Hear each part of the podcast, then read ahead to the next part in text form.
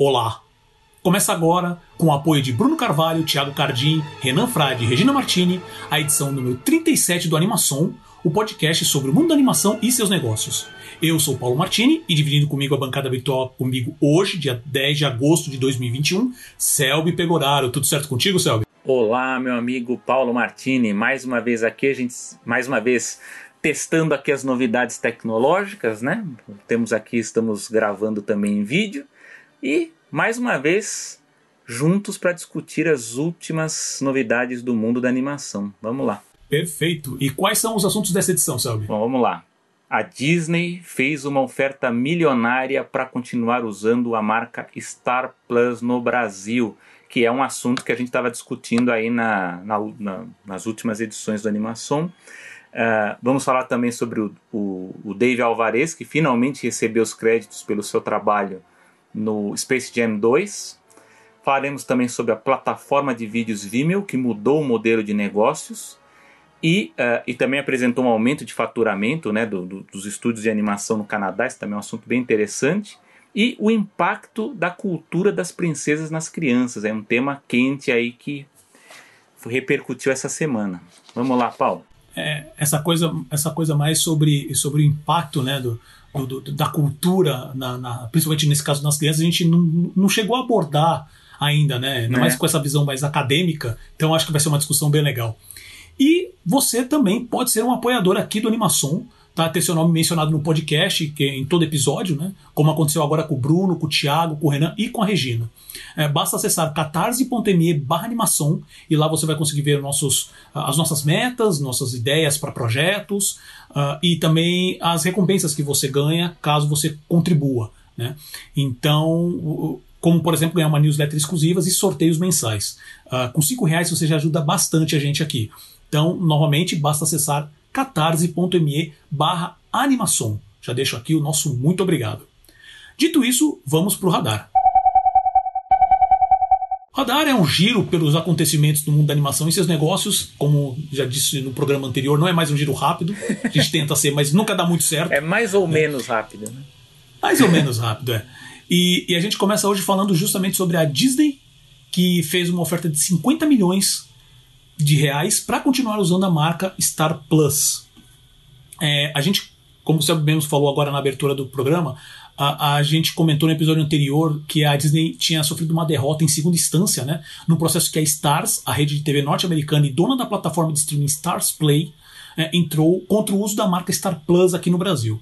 Ah, essa derrota, há, pouco dias, há poucos dias antes do lançamento do serviço Star Plus no Brasil, que ainda está marcado para o dia 31 de agosto, se nada mudar, né? Ah, ela impede que a Disney lance o serviço de streaming com essa marca sob pena de multa diária de 100 mil reais.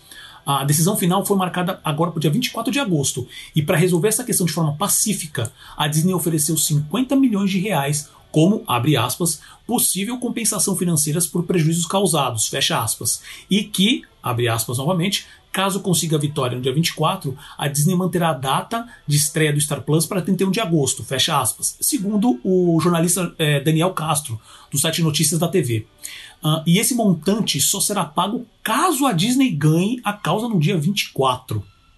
E antes de passar para o Selby, que como o, o, o, Marcos Mendes, né, do, do Animation Info, lá no Twitter falou, eu cantei essa bola no, no, no, na edição anterior que eu, eu, basicamente falei assim: eu acho que no final das contas ela vai chegar para Stars, vai puxar a Stars de lado, vai falar assim: Stars, toma aqui um valor para compensar e a gente segue em frente.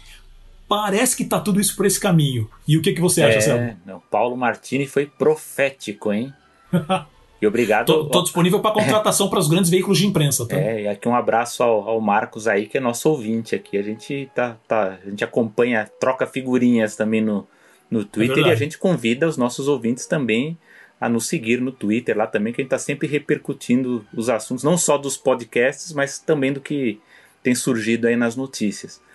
Bom, nosso amigo Paulo aqui foi profético. Eu acho assim que há coisas que as notícias ainda não revelaram. Eu acredito que, enfim, eles falam desse acordo de 50 milhões. Pode ser que seja mais, pode ser que tenha tido aí um acordo de bastidores bem mais vantajoso aí pro, pro, pro grupo Stars que a gente não está sabendo.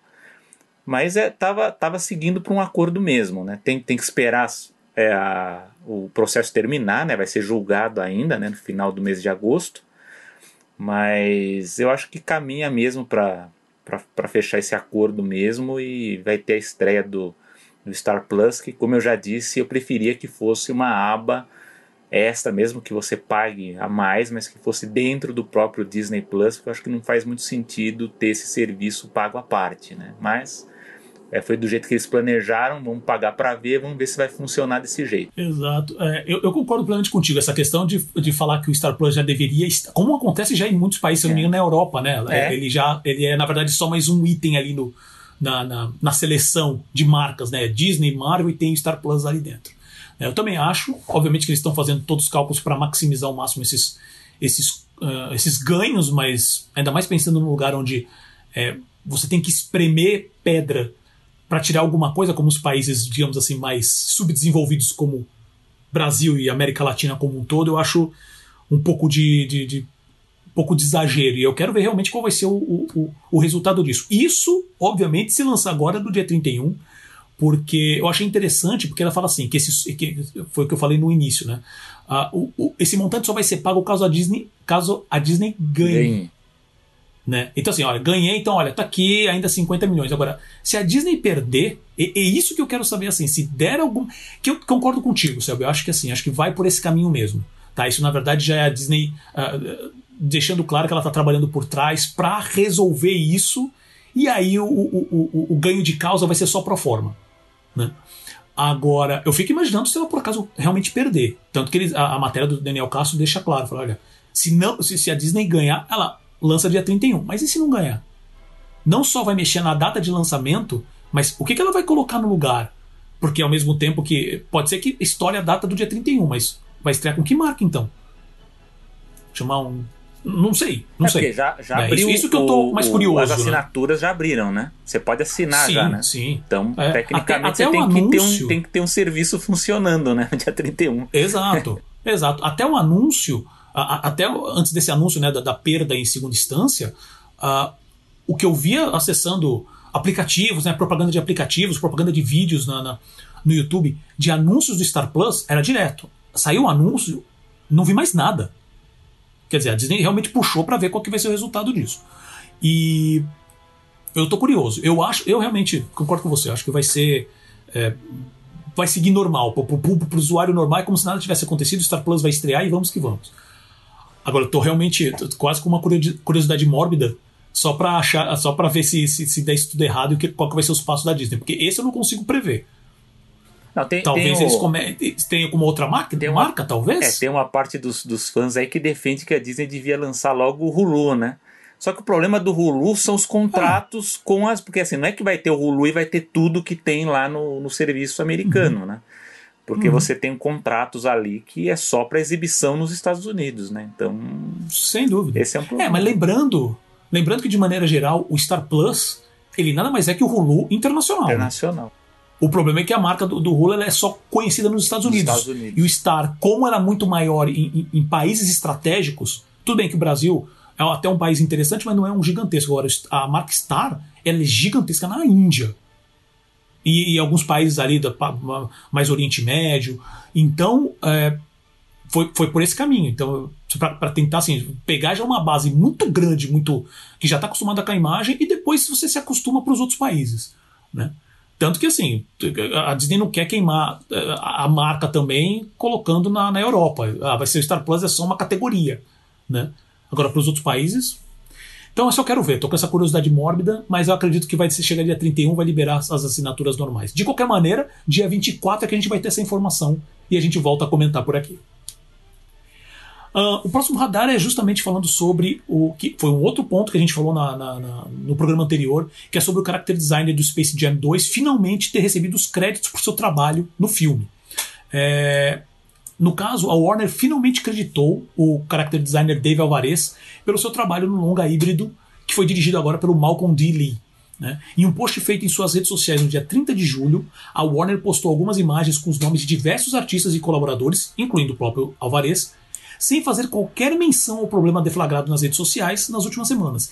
E também sem informar se isso vai ser corrigido em futuras distribuições do filme. É, o que eu, o que eu achei estranho foi que eles só, eles só divulgaram os créditos né, atualizados como frames, né, como imagens na, na, na, nas redes sociais, mas realmente eles não falam se isso foi incorporado ao filme. Né? Eles, lógico, eles dão um, um, informe dizendo que todo mundo que trabalhou no filme é importante. Bom, óbvio, isso é evidente, né?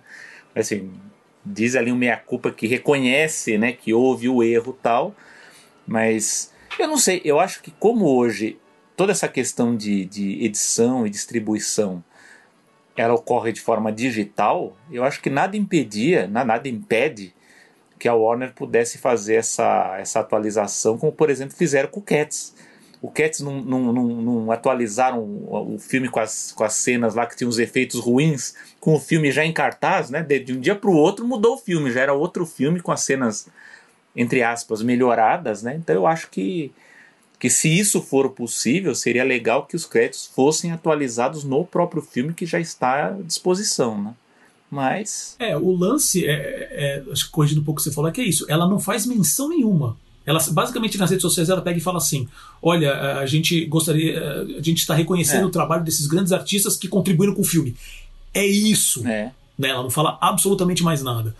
E o lance agora é justamente ver se eles vão que nem você falou, para as distribuições, como é, o George Lucas, a cada. Antes de ser comprado pela Disney, a cada ano ele atualizava Star Wars. É. Então isso não é um problema. Né? É, mas é ver justamente se eles vão colocar isso no filme. E isso, novamente, eles não mencionam em absolutamente nada. Eu achei, já tinha falado no programa anterior, que eu achei isso patético, sabe? Essa, essa regra. E, e assim, a gente também está trabalhando com muitas informações de que. É, foram opiniões de artistas que já trabalharam que deram mais ou menos essa ideia de que uh, a Warner tem uma limitação de tempo. É. Se você trabalhar por menos do que X, no caso acho que 90 dias, eles não. Tipo assim, olha, a gente não vai acreditar ninguém. Só que ela não, fala, não falou isso para ninguém. Né? Então parece que essa informação vazou, mas não dá para ter 100% de certeza que foi isso. Né? Uh, então, assim, esse é um primeiro passo. Agora também achei uh, muito complicado eles não falarem nada e só jogaram meio que na, na, nas redes sociais para dizer Olha, qualquer coisa é conteúdo, é dump de conteúdo. Uh, como você vai chegar assim, como você pode falar que eu não acreditei se tá lá? Entendeu? Então vamos é. ver agora como eles vão fazer com referência ao, ao, filme quando sair a primeira distribuição fora, seja por HBO Max ou alguma mídia já física ou então outra distribuição qualquer. É, até o. E só para complementar o que você falou, essa desculpa dada né, para limitar os créditos dos artistas né, por, por tempo de serviço, sei lá, que seria menos de 90 dias, a desculpa dada é porque o, elenco, né, toda a equipe de produção envolvida seria muito grande. E de fato a gente tem, se a gente acompanhar principalmente filmes de animação, nós percebemos que os créditos são realmente gigantescos. Aliás, você fica quase 10 minutos ou mais de créditos acompanhando, né? Porém, eu acho que, o, que o, os estúdios eles tinham que ter um certo cuidado é, específico com a parte artística dos filmes, porque eu acho que tudo bem tem até um livro, até futuramente eu posso até indicar aqui como de cultural, que agora não lembro o. É o Cardwell, que acho que é o sobrenome do autor, né? É um livro chamado Cultura da Produção. Depois eu, uma, futura, uma, uma futura edição aqui da animação eu comento mais sobre ele. Quando eu comecei a pesquisar a, a, a visão da produção é, de diferentes partes ali de quem cria, né? Então tem a parte do produtor, a parte do diretor, a parte do, dos, dos, funcionários que estão diretamente ligados à produção. E esse livro do Cardwell ele fala muito sobre aquela equipe que não está é, relacionada diretamente com a produção do filme. Digamos assim, entre aspas, é o cara que é o que serve o cafezinho, é o marceneiro, é o que monta o cenário, é, é, é, o, é, o, é o indireto ali da produção, né? Eu acho que os estudos eles estão cada vez mais dando crédito para essas equipes que, que também fazem parte da produção, só que elas fazem isso tirando espaço daqueles que fazem a produção a, a artística, né? a parte de arte do filme, né? A, o que a gente vê na tela. Né?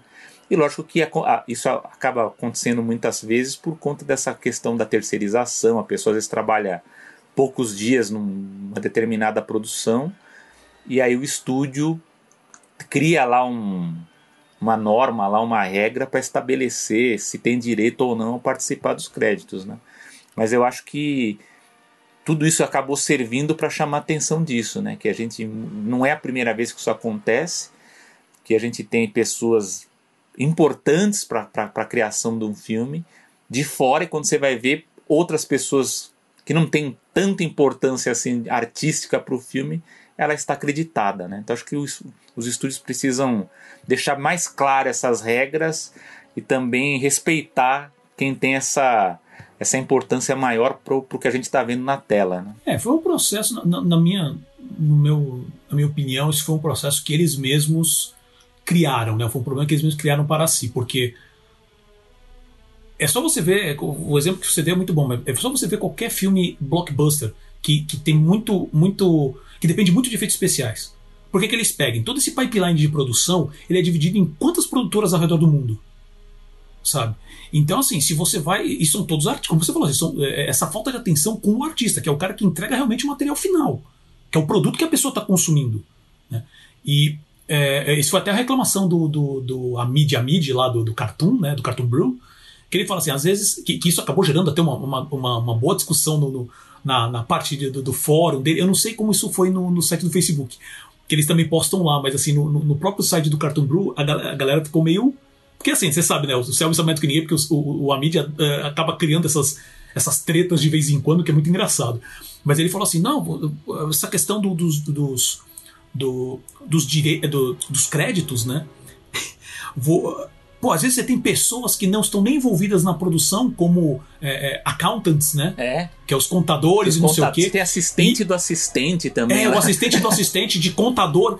E ele falou, poxa, e, e não, não, acreditou, não acreditam artistas. Eu entendi o ponto dele, mas isso que aconteceu. Obviamente que numa cadeia, ainda mais de filmes tão grandes, o, o accountant ele é importante na produção, ele faz parte da produção de uma maneira. Aí teve algum, algumas pessoas que justamente trabalham nessa área que foram lá meio que brigar, que você não está olhando a produção como um todo. Eu entendo o pensamento dele e também da maneira que ele colocou não foi a melhor possível. É. Né? Não, por Mas isso, é obviamente é, que. Por isso que eu digo que esse livro do Cardwell, que depois eu vou, uhum. eu vou indicar, ele é legal porque ele mostra essa parte da produção que a gente não dá muita atenção, né? É, é a base é, é o que vai dar o, vai, vai construir a base para os artistas trabalharem, né? Eles ficam invisíveis ali, eles não têm muita. Então eu, eu, eu, eu vejo, eu, eu, até entendo porque muitos deles foram brigar lá no, no fórum do, do Amid por causa disso. Né? É verdade. Então, assim, a única coisa que eu espero agora é que pelo menos a Warner ela coloque os créditos no, no, no, no produto final, né? Antes de, de passar por uma né, fazer toda a cadeia de distribuição que tem que fazer, já aproveite agora e já coloca os créditos, não só do Dave Alvarez, na verdade, mas você tem, porque ela postou acho que umas quatro imagens com vários nomes, né, e pelo que eu vi, esses nomes são todos que, lida, é, que estavam lidando especificamente com a área 2D do filme. Foi o que deu a entender pela postagem deles. Né. Então eu realmente espero que acreditem todo mundo direito, porque o filme só tá lá, independente de qualidade, independente de qualquer coisa. O filme só existe hoje por causa desse pessoal. Então é o mínimo.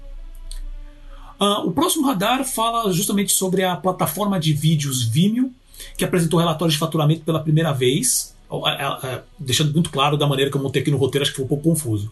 É, parece que dá para entender que ela só apresentou faturamento agora. Não. É pela primeira vez ela apresentou relatórios de faturamentos abertos porque ela se tornou uma empresa de capital aberto. Então tem que apresentar sempre. Né? Então, deixa eu entrar nos detalhes, acho que vai ficar mais claro. Então, o, esse antigo, o Vimeo, né, que é o antigo site de compartilhamento de vídeos, que acabou ganhando fama ao oferecer ferramentas que atraiam jovens cineastas e publicitários. Eu vi até uma menção de uma notícia falava que uh, nos Estados Unidos ele é conhecido como o YouTube Indie. Né? Ele mudou o modelo, o Vimeo mudou seu modelo de negócio desde a entrada da CEO Anjali Sud em 2017 e colocou seu foco em oferecer serviços e ferramentas online para profissionais do mercado. Agora, na primeira apresentação de faturamento, após a empresa se tornar pública, é possível ver que a empresa aumentou seu faturamento desde então, mesmo que a taxa de crescimento venha caindo um pouco. Né? O relatório mostrou um aumento de 35% no faturamento agora em julho, contra 41% em junho, contra 42% em maio e 46% em abril desse ano. Tá? Uh, isso causou uma queda de 15% nas ações que estavam sendo negociadas a 38 dólares e 53 centavos.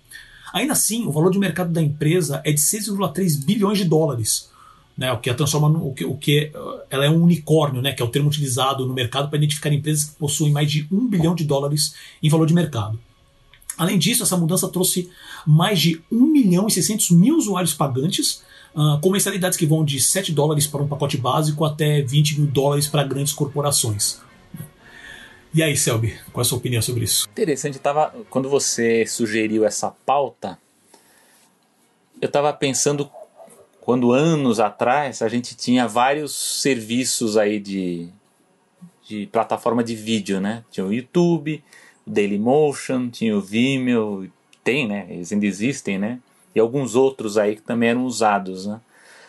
E o, o Vimeo ele conseguiu a, a façanha realmente de, de, de, de focar mais num certo tipo de público mais qualificado, né? Muito mais ligado à produção de vídeo, à produção publicitária, produção de, de estudantes também de cinema, né? Que também aproveitam a, o, o Vimeo também com o portfólio também para divulgar material. Alguns usam inclusive também como ferramenta de produção também, né, para você está trabalhando em casa, está trabalhando em um estúdio satélite, precisa também se comunicar com uma outra produção. Eu acho bem interessante isso. E eu não fazia ideia do, do, do, do volume de, de assinantes, né, como é que funcionava isso. Mas acho bem interessante. Agora, é, Outra curiosidade dentro disso é a própria qualidade, porque eu lembro quando eu, eu cheguei a usar, um, a, a, assistir muita coisa né, nos concorrentes do YouTube lá no início, e os vídeos tinham mais qualidade do que o YouTube, né? O YouTube ele chegou muito atrasado com a questão da, da qualidade da imagem, né? Então eu fico pensando, por que, que o YouTube ele não, não investiu mais nessa área, né? Eu lembro uma época que quando o YouTube começou a eliminar material assim de televisão, de séries, de, de filmes por questão de direitos autorais, você encontrava esses materiais no Dailymotion, às vezes você encontrava no Vimeo, na concorrência, e sempre estava com qualidade melhor. Eu ficava espantado com isso. Mas por que, que o vídeo tem qualidade melhor? Né? YouTube meio que massificou, me lembrou um pouco aquela história do Betamax e do, do VHS, né? Assim, o VHS massificou de um jeito e o Beta acabou ficando nichado com um grupo menor, né? Mas no, no caso do Vimeo eu fiquei muito surpreso assim com com, essa, com esse aspecto mesmo deles terem conseguido encontrar um nicho de mercado, né? Você vê conseguir um bilhão de dólares em, em valor de mercado e você ter um 6 bi, na é, verdade, é. né? Se você for somar bi. tudo, né? Valor de mercado 6 bilhões e, e, mais de um milhão e meio de usuários pagantes, né? Uma, uma mensalidade muito boa, é, para mim é impressionante, né? mostra que realmente eles conseguiram alcançar um nicho aí que que o YouTube deixou escapar, né? Eu, eu acho que poderia até ter, ter, investido nisso, mas é aquela coisa, eu, eu acho que no caso do YouTube eles ficaram. Eles tentaram focar em, em várias coisas assim em, em, períodos muito curtos, né? Isso aqui, ah, isso aqui não está rendendo bem, vamos mudar, troca o algoritmo e muda. Eu acho que no caso do Vimeo eles foram mais espertos em focar um certo tipo de público, né? Muito interessante. É, eu, eu, eu achei interessante uh, por causa disso. E, e, acho que isso leva a uma questão, né? Eu tô falando, tô me usando como referência, mas eu fico pensando também em outras pessoas. Assim, o YouTube hoje, já para tudo com referência a conteúdo de vídeo ou de áudio, né? Falando que tem também bastante podcasts sendo jogados lá, ou a maneira mesmo que você consome, uh, você coloca no YouTube e escuta. Né? Tem bastante stream sendo feito lá. Uh, quem que lembra do Vimeo? Como você mesmo falou, quem lembra do Dailymotion? Uh, ninguém sequer conversa neles como, como, como plataformas hoje uh, viáveis. Eu, essa é uma coisa que eu poderia depois até dar uma olhada para ver como é que está a questão de número de acessos. Mas deve ser assim, o YouTube deve estar tá tão absurdamente na frente. E eu achei interessante que o, que o Vimeo, tudo bem, o Vimeo ele sempre partiu de uma, uh, por mais que ele fosse, uh, ele começou com uma parte de conteúdo, como o YouTube ainda é, né, focado no conteúdo. Uh, mas no meio do caminho ele notou e falou assim: a gente não tem a força, a gente não tem um Google por trás para todo suporte uh, voltado com publicidade, porque na verdade ele também era muito mais voltado para a pessoa mais índia, ele oferecia ferramentas específicas. Então, assim, olha, enquanto o YouTube está lá rolando os vídeos em, em, em, em vai, 720, por exemplo, eles já tinham o Full HD, já colocaram, acho que se eu não me engano, eles colocaram 4K também, uh, ah, para realmente ser. Uh, o, o, todo o algoritmo dele com referência à subida de conteúdo, subida de vídeos, era para evitar qualquer tipo de perda, coisa que o YouTube não se importa muito com isso, né? Então você tem aqueles problemas de bitrate, que no final das contas, para o consumidor médio não faz diferença nenhuma. Né? Mas a qualidade de exibição das imagens no Vimeo era muito melhor. E no meio do caminho, como toda boa empresa nessa estrutura capitalista que a gente tem, fala assim, a gente precisa gerar lucro. E eles encontraram esse, esse eles viram que as ferramentas que eles ofereciam para os usuários, falaram assim, poxa, isso aqui acho que o pessoal, se a gente cobrar, então, como por exemplo, é, edição, uh, facilidade de exportação, agora facilidade de exportação para outros canais, outras ferramentas, como o YouTube incluído. Entendeu? Então, uh, e pequenos ajustes que você não precisa de uma estrutura gigantesca, numa ilha de edição, ou então de profissionais que sejam totalmente focados nisso. Vamos trabalhar então, vamos oferecer essa, essas nossas ferramentas que já foram testadas para ter uma, é temos uma experiência de teste, porque isso eles realmente tinham, né? foram melhorando o produto nesses anos. E acabaram direcionando para isso. Então é, é, é, interessante notar essa, essa mudança de conteúdo para tech. Eles são uma empresa de tecnologia hoje. Não que, que, que a parte né, que seria de vídeos está tá, tá esquecida, não, ela está lá ainda. Né? Se eu não me engano, acho que é, é acho que é vimeo.com/watch. Aí você consegue, como se estivesse entrando no, no, na, na página inicial do YouTube. Né? E é, é, é, muito interessante para essa parte mesmo. Assim, você não consegue ver outro concorrente para o YouTube hoje. Você pode, no, no, pior dos casos, você pode entrar no, no mérito do Facebook, que eles estão querendo se transformar numa plataforma de vídeo, como o próprio Instagram, que está se mexendo agora por causa mais por causa do TikTok, né? É, tá mexendo para isso. Só é, que nesse a, ambiente tem a até plataforma fórum... paralela lá, né, o Twitch, né, que é pro streaming, né? Isso, é, o Twitch ele veio, ele veio com uma plataforma. É, o Twitch, na verdade, ele, ele bateu na tecla da questão do stream, é. da transmissão ao vivo. Né? Que hoje, a princípio, todas têm, mas o, o, o, o Twitch acabou pegando esse caminho. E, e, e não só, não só para agora de games, mas também, principalmente, o, o Twitch hoje é, é forte para streamers de eh, políticos também. É. Né? Então tá, tá, crescendo bastante, muita coisa que é reproduzida. O, o lance é que tudo isso, não importa o que aconteça, o, o, YouTube ele ficou, ele virou tanto, vamos dizer assim, usando uma comparação besta, ele virou tipo como se fosse uma Globo. Todo mundo vai lá em algum momento. Então, assim, se eu conheço TikToks engraçados ou qualquer outra, uh, como é que é, é outro trend né, que tá rolando no TikTok, eu conheço pelo, pelo, pelo YouTube. Porque eles sempre pegam esses conteúdos e jogam lá. Quem faz stream no Twitch joga no YouTube. Né? O que não for feito direto no YouTube, o pessoal joga lá. Então você concorrer com esse tipo de força hoje é praticamente impossível. Né? Então eu achei interessante essa, essa, esse. O pessoal adora usar esse termo né, no mercado, esse pivot, é. essa mudança, né, essa mudança de, de, de modelo de negócio. É, eu poderia até falar alguma coisa com referência ao conteúdo, mas o conteúdo em si não mudou, ele continua oferecendo as mesmas ferramentas. Né? Então, uh, ele continua com uma, com uma, ferramenta pensando no, no, no, no, produtor mais profissional de conteúdo, no sentido de fazer um filme, um clipe, um curta. Ele continua tendo essas, essas boas ferramentas. Mas é, é interessante ver como que o, o, ambiente, né, como o próprio mercado está se adaptando quando você tem um monstro para enfrentar. Né? E, e, que já ficou tão forte na cabeça das pessoas, onde você tem as próprias crias, que são os youtubers. É. Né? E eu falo isso, e você fala assim, poxa, Paulo, mas você está me falando um monte de coisa disso, mas não tem nada de animação.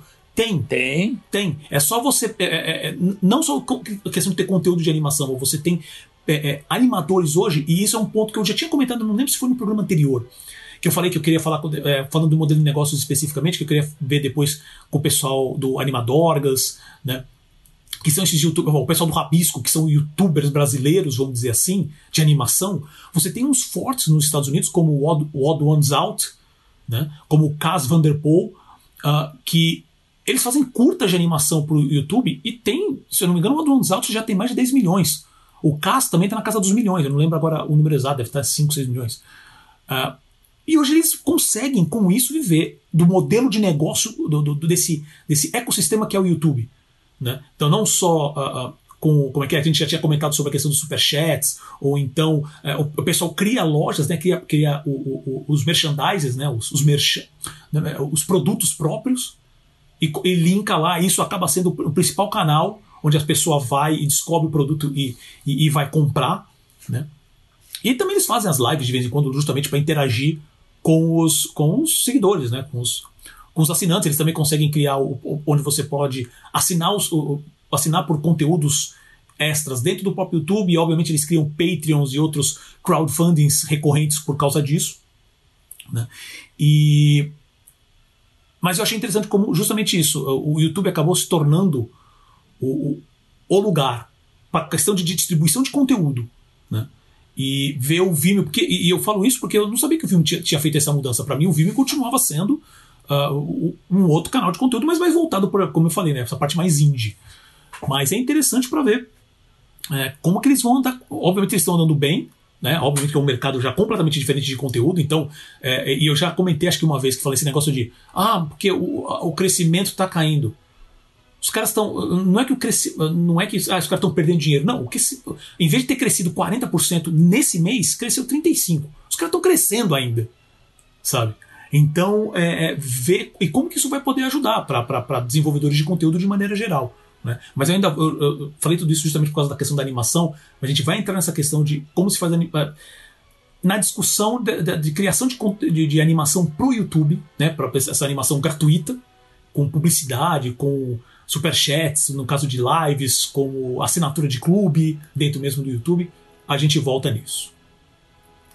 E o último radar de hoje é sobre a Tangent Studios, que fechou o estúdio, que fechou de maneira abrupta, abrupta, desculpe, enquanto a Disney abre novo estúdio, ambos no Canadá.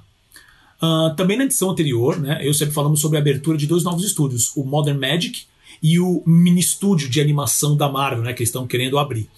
Uh, e agora, olhando especificamente para o Canadá, temos uma notícia boa e uma notícia ruim.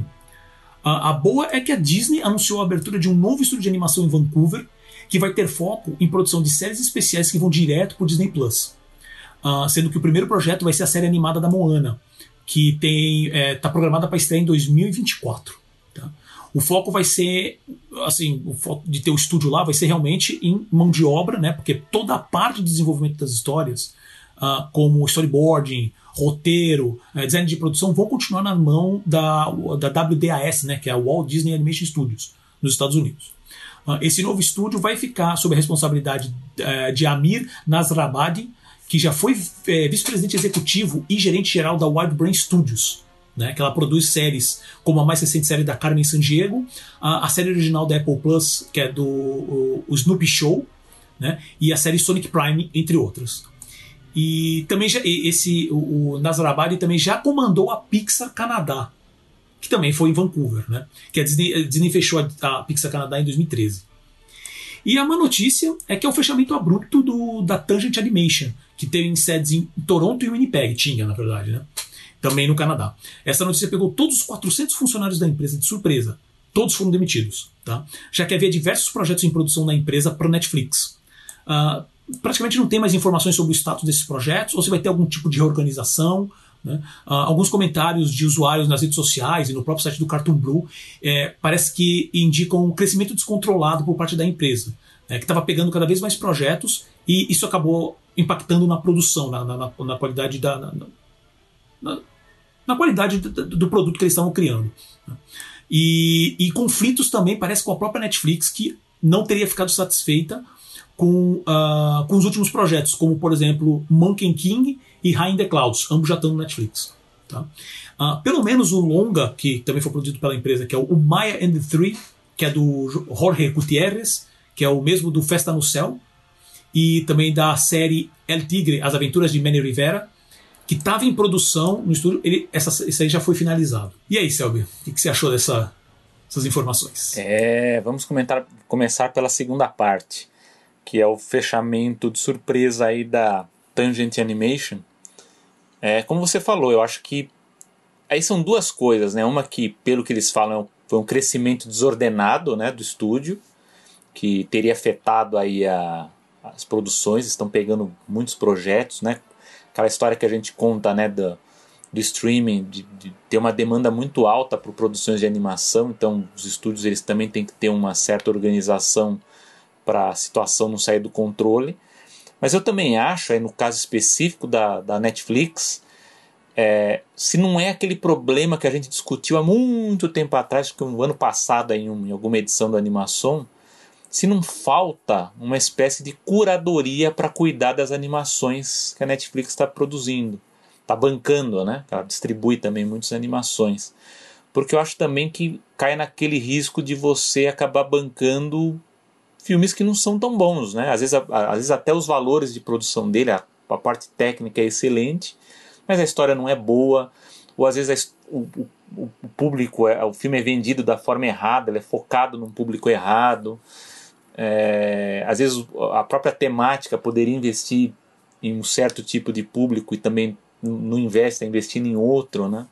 Então eu acho que no caso da Netflix está faltando um pouco, um pouco de curadoria. Eu acho que eles estão ainda num, numa estratégia de adquirir de tudo, né? Vamos ver o que está no mercado e ver o que está de interessante e acaba bancando ou adquirindo. Eu acho que nesse caso, pelo, pelo, pelo menos pelo exemplo da, da Tangent, eu acho que precisa um, um certo cuidado e eu acho que a Netflix está percebendo isso agora. No, nos últimos tempos, eu acho que, que eles estão tendo um cuidado um pouquinho maior aí com, com, com, os novos acordos aí com as produções que estão em desenvolvimento. Acho que eles estão um pouco em cima. Talvez até por conta desses últimos lançamentos aí do Glenkine, alguns outros que estão em produção, eles estão um pouco mais, mais de olho para ver o que, que vai sair dessas produções. No caso da Disney, parece uma volta ao passado, né? Porque a Disney já teve um estúdio no Canadá lá no, no final dos anos 90 para o 2000, foi naquela época que eles começaram a investir nas produções direto em vídeo, né? No home entertainment, os famosos typicals, né? As continuações baratas. Como o Paulo falou, é, é como vai funcionar agora é muito próximo do que funcionava naquela época, ou seja, toda a parte de criação inicial é feita lá nos estúdios de Burbank, na Califórnia, e aí a parte de mão de obra mesmo de produção ela é terceirizada para esse estúdio no Canadá, que está dentro dessa nova organização aí do, do CEO Bob Chapek, né, que deve assumir de forma singular aí, sem ter a sombra do Bob Iger nos próximos meses aí em 2022 e eles estão nessa estratégia de tentar otimizar né, as, os departamentos, fugindo também um pouco da Califórnia que está cobrando. Eles acham que a Califórnia é, pesa muito com os impostos, então eles estão toda a gordura da Disney assim na, na questão de expansão de departamentos, eles estão mandando para outros para outros estados, né? Então, própria Marvel, os filmes da Marvel que são produzidos fora da Califórnia, é, departamento dos Imaginers, que também era quase que totalmente na Califórnia, nos próximos meses vai mudar para a Flórida. E agora, no caso da animação, essas animações novas que são para o Disney Plus, eles vão passar essa parte de produção é, para o Canadá. Eu sei que o Paulo provavelmente ele vai comentar a história da, da, do estúdio da, da Blue Sky, né, que poderia utilizar toda aquela eu vou deixar ele, ele, ele repercutir essa parte, mas eu acho que justamente acho que eles não quiseram aproveitar por conta dos incentivos que o Canadá oferece né, para pro, os estúdios americanos produzirem lá. Né? Então você tem um realmente investimento, um, um fomento ali de, de, de, produção muito forte. Né? Tem aquela história de você ter que, que contratar né, mão de obra canadense também para essas estruturas. Né? Mas é uma pena, né? Poderia aproveitar aquela estrutura que já está toda pronta, né? Com, com pessoal de alta qualidade ali para produzir. Que aliás era o que eu especulava, né? Quando a gente discutiu, acho que talvez na primeira ou segunda edição, eu falei, ó, talvez com essa aquisição da Fox, né? Que a Blue Sky, né, que produziu Anastácia, é, Era do Gelo e todos eles, falei assim, ó, talvez esse estúdio sirva para produzir conteúdo para o Disney Plus, que faria todo sentido, né? Você teria uma estrutura específica para isso, né? Mas a economia acabou pesando aí no meio, né? Fala aí, Paulo.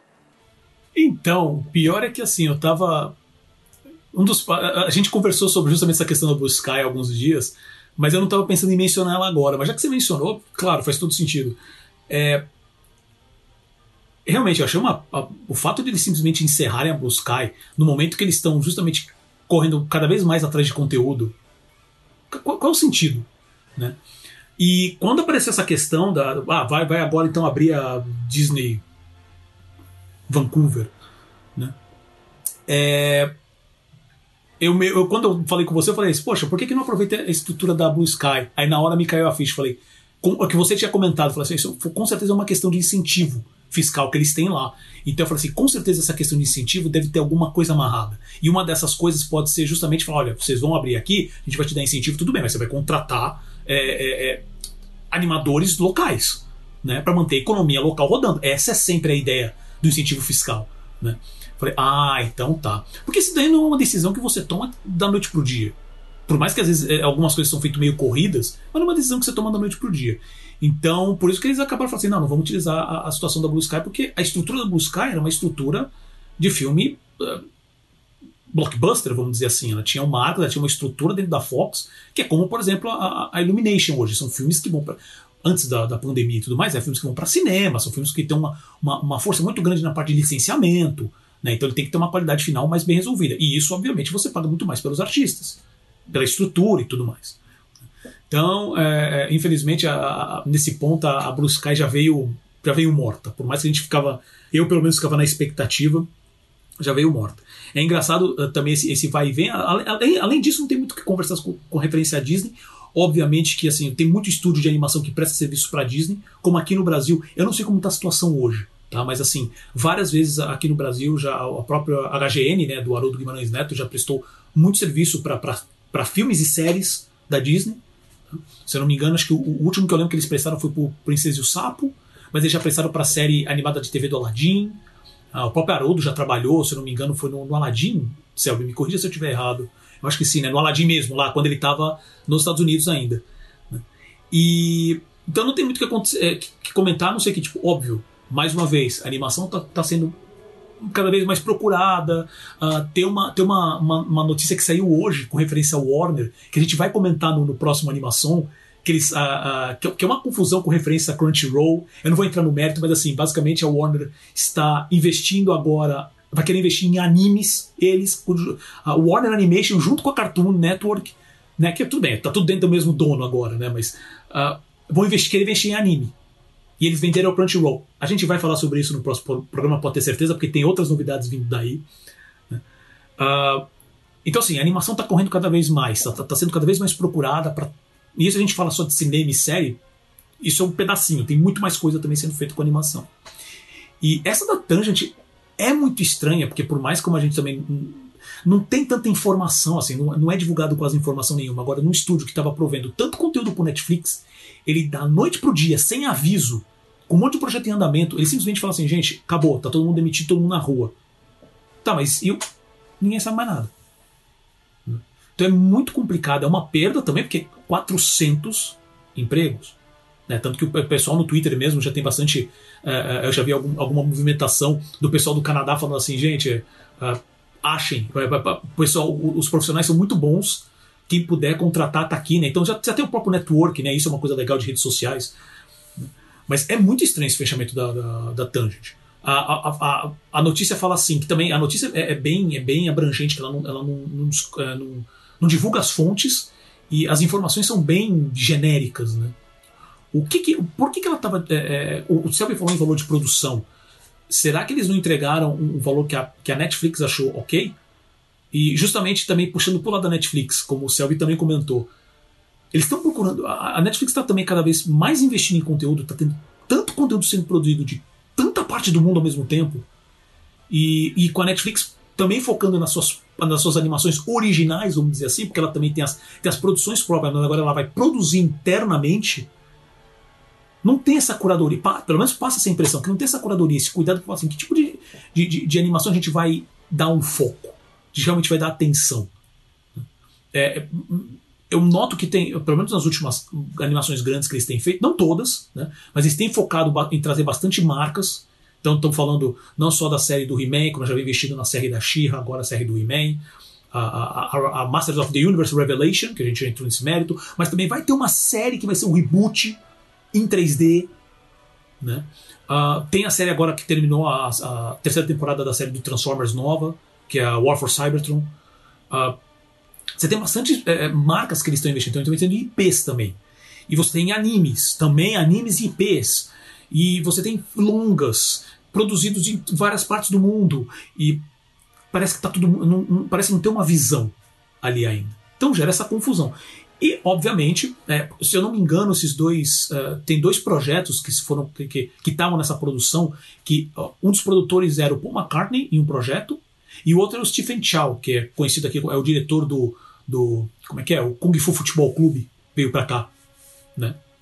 E também teve aquele filme chamado Kung Fusão, que é um filme muito legal. E e que parece que também tenha tido algum conflito no processo, no, no, no processo de produção, porque são duas pessoas que teoricamente não vêm de animação. E juntou-se isso com outros problemas.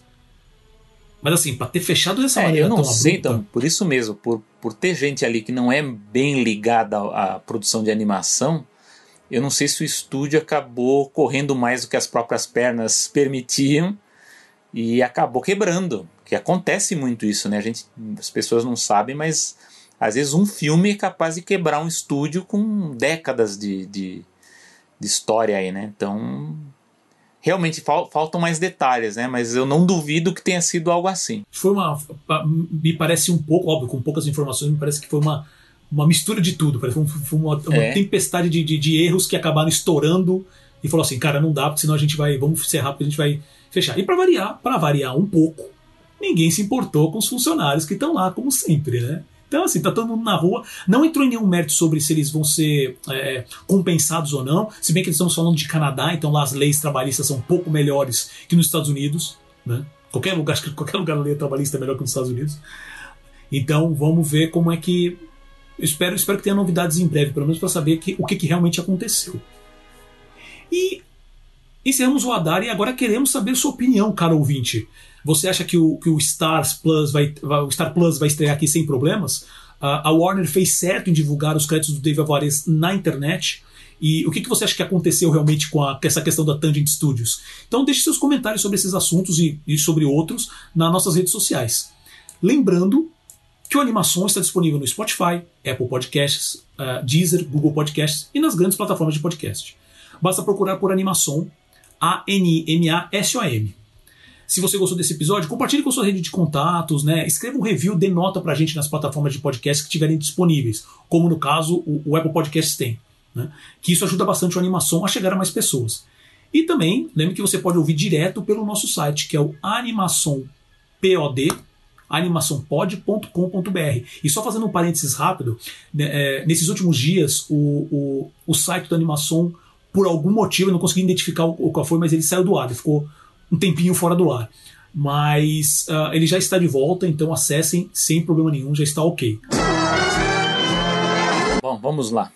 Depois desse giro não tão rápido, como sempre acontece, vamos à nossa pauta aqui, pelo menos que a gente dedica um pouquinho mais de tempo. Uma pesquisa mostra o impacto positivo das princesas Disney nas crianças. Conte-nos mais, Paulo, e aí a gente coloca em discussão. É isso aí. Essa, na verdade, é uma discussão. Uh, esse assunto meio que sempre volta com, com, uma capinha diferente, né? Mas eu acho que o ponto é sempre esse mesmo. Então, basicamente, o que, que aconteceu? Em uma matéria publicada na revista Time, a jornalista Eliana Docterman ela entrevistou a professora e pesquisadora Sarah Coyne, que é da Universidade Bra Brigham, Brigham Young sobre um novo estudo que a Coyne realizou, que parece mostrar que a influência que as princesas Disney podem ter nas meninas e meninos é bem positiva no que tange a questões de percepções de gênero. Entre 2012 e 2013, é, baseada na, na obsessão da sua filha pequena com as princesas, a pesquisadora conduziu um estudo com 307 crianças entre 4 e 5 anos. É, metade delas se identificaram como meninos e a outra metade como meninas. Tá? Nesse estudo, uh, Coyne questionou as crianças e seus pais sobre a frequência uh, que as mesmas assistiam filmes e séries de princesas, o tempo que passavam brincando com bonecas e brinquedos de princesas, e também sobre uh, quais desses brinquedos as crianças consideravam como femininos, como por exemplo jogos de chá e bonecas, masculinos, como figuras de ação e kits de ferramentas, e neutros, como quebra-cabeças e kits de desenho e pintura. Como resultado, a Coyne identificou que as crianças que tinham maior engajamento com a cultura das princesas tinham comportamentos relacionados ao estereótipo do feminino, o que, segundo o artigo, abre aspas, um resultado positivo para pais de meninos que adoravam as princesas e lidavam melhor com suas emoções, mas um resultado amedrontador para pais que, gost que gostariam de ensinar às suas filhas força e independência. Fecha aspas.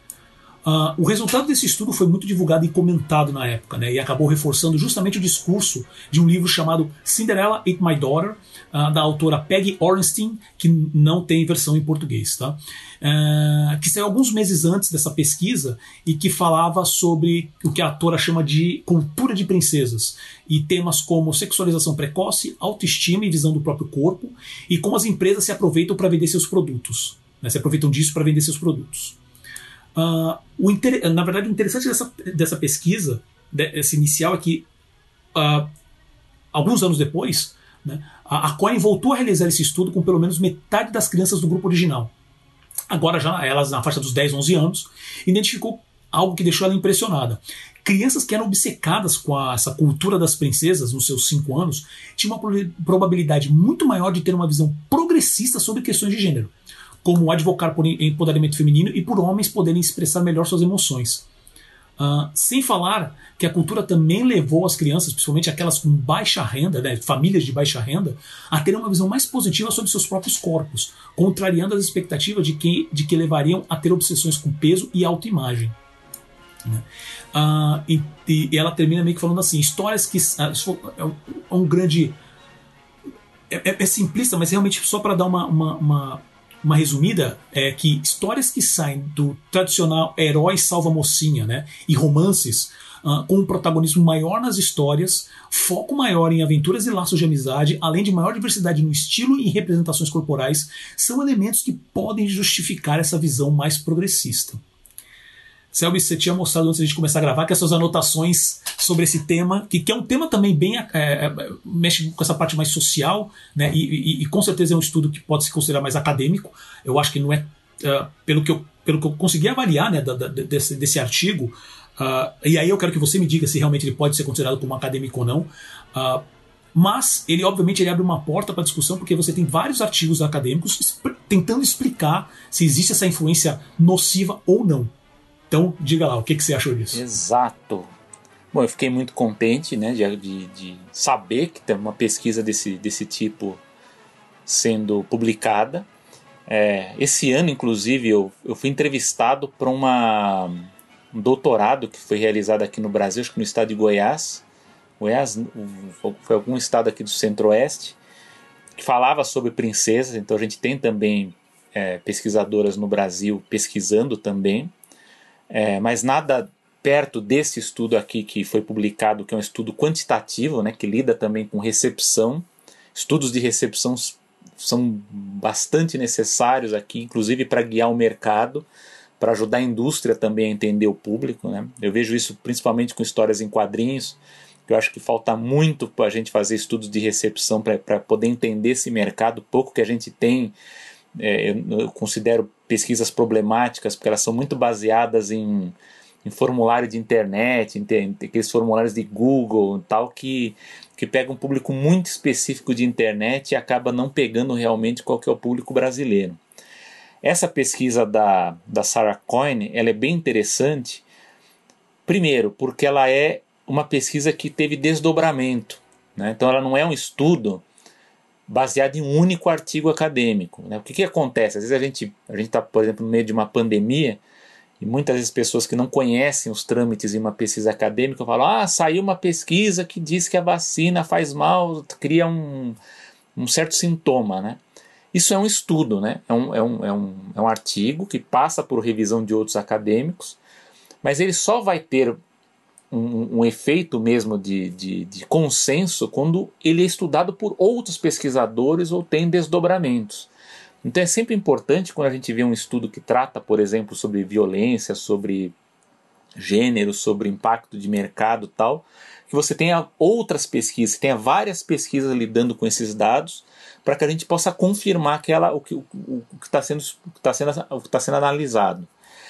Então o que é legal é que ela, a, a Sarah Cohen, ela publicou um artigo em 2016.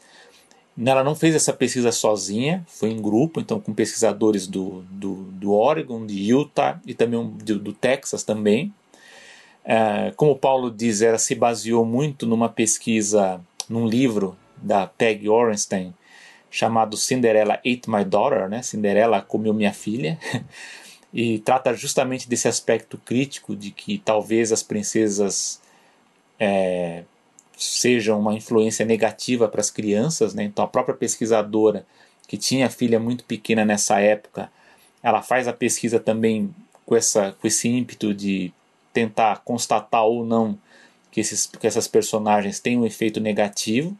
Então, ela vai trabalhar principalmente com essas questões de estereótipo de gênero, de estima corporal, de comportamento pró-social, Então, essa pesquisa de 2016, ela, ela trabalhou com 198 crianças né, de 4 a 5 anos, uh, e elas respondem a esses, esses formulários é, com um período de um ano, né? Então essa pesquisa ela durou um ano. Então ela, você, ela observa, faz a pesquisa, o, o, o relatório, né, do que, que é observado no início e depois de um ano também. Então basicamente é ela capta essas informações de acordo com relatórios que os próprios pais e os professores fornecem e também por observação dos próprios pesquisadores lá vendo o que, que as crianças estão brincando, o que, que elas estão estão manipulando, enfim, para ter ideia do comportamento delas. É, o que é interessante dessa pesquisa, o Paulo aí já, já falou um pouco sobre até a questão dos brinquedos, né, que eles separaram brinquedos neutros, brinquedos né, mais, mais do estereótipo masculino, mais de, mais de menina, mais de menino, enfim.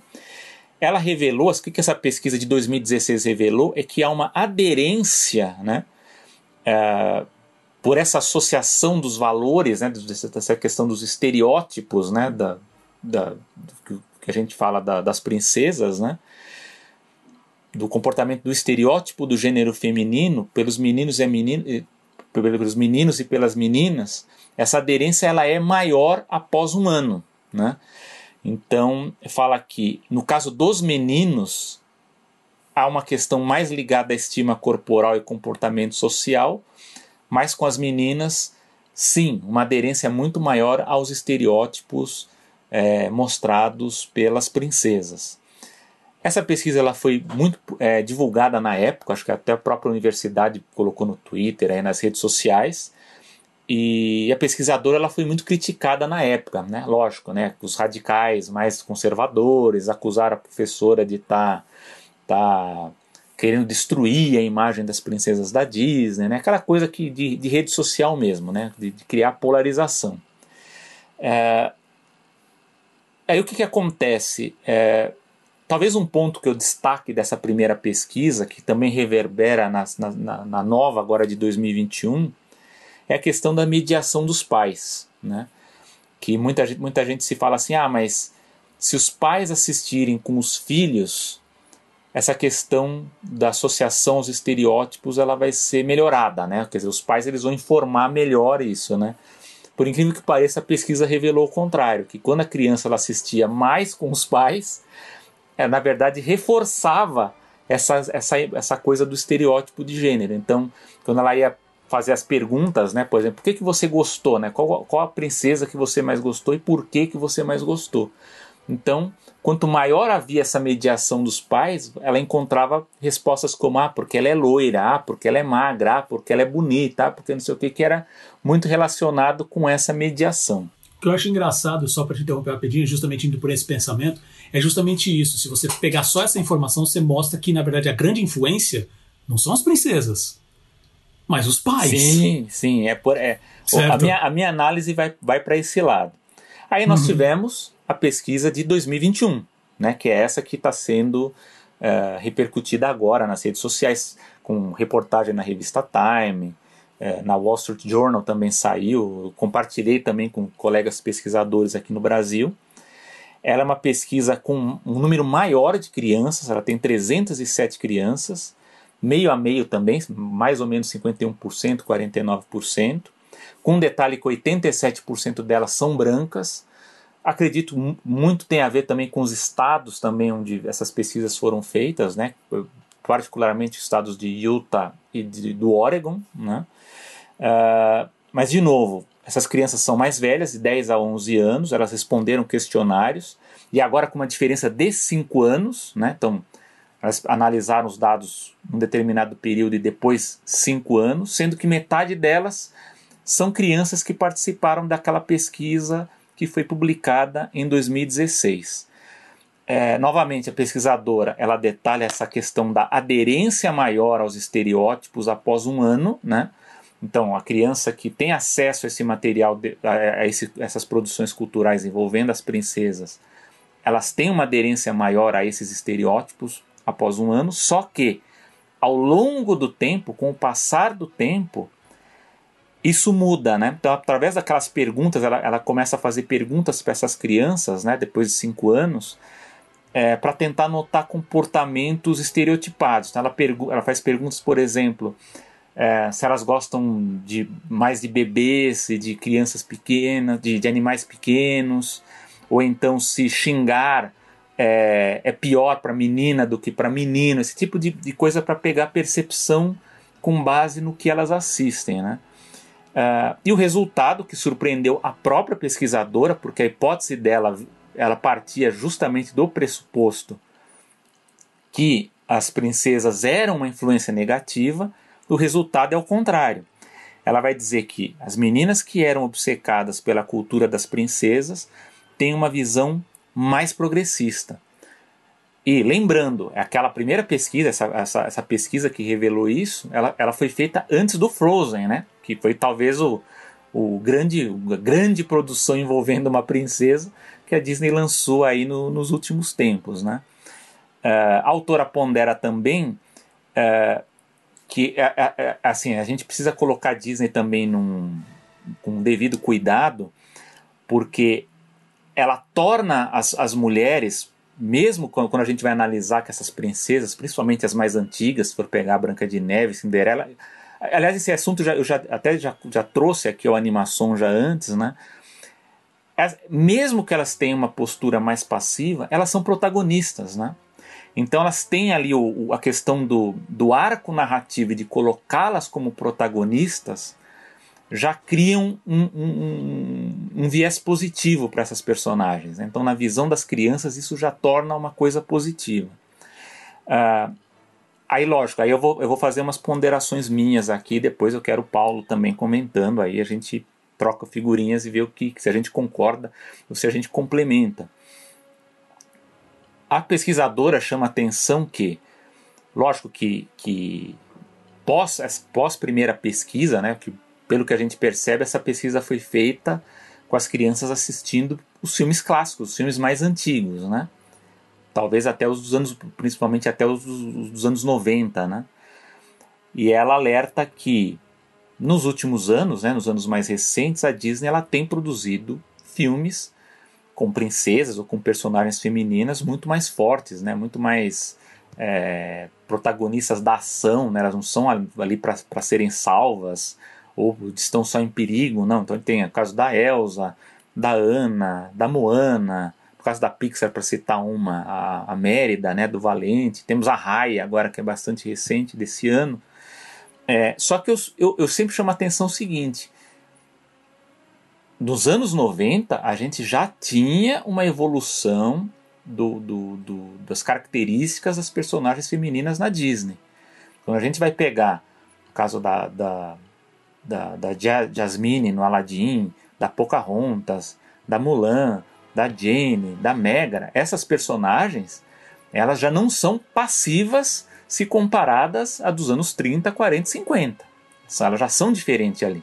Então eu já, eu já tenho, já tive até discussões com, com colegas que pesquisam isso, e, e, fico feliz que agora a maioria delas concorda com isso. Fala assim, gente, não começou com Frozen esse movimento de, de, de, evolução das personagens. Essa evolução ela é constante. Ela, ela sempre acontece. Ela sempre está acontecendo. Inclusive até o professor Roberto Elísio dos Santos, que é meu colega lá da, do grupo de pesquisa na USP, ele, ele inclusive ele enxerga até, até mesmo nas princesas dos filmes clássicos, né, se você pega Branca de Neve e Cinderela, mesmo naquela posição mais passiva, você tem momentos de rebeldia em que a personagem tem que tomar uma ação contra quem está oprimindo ali, né? Então, mesmo na Cinderela, mesmo na Branca de Neve, isso existe.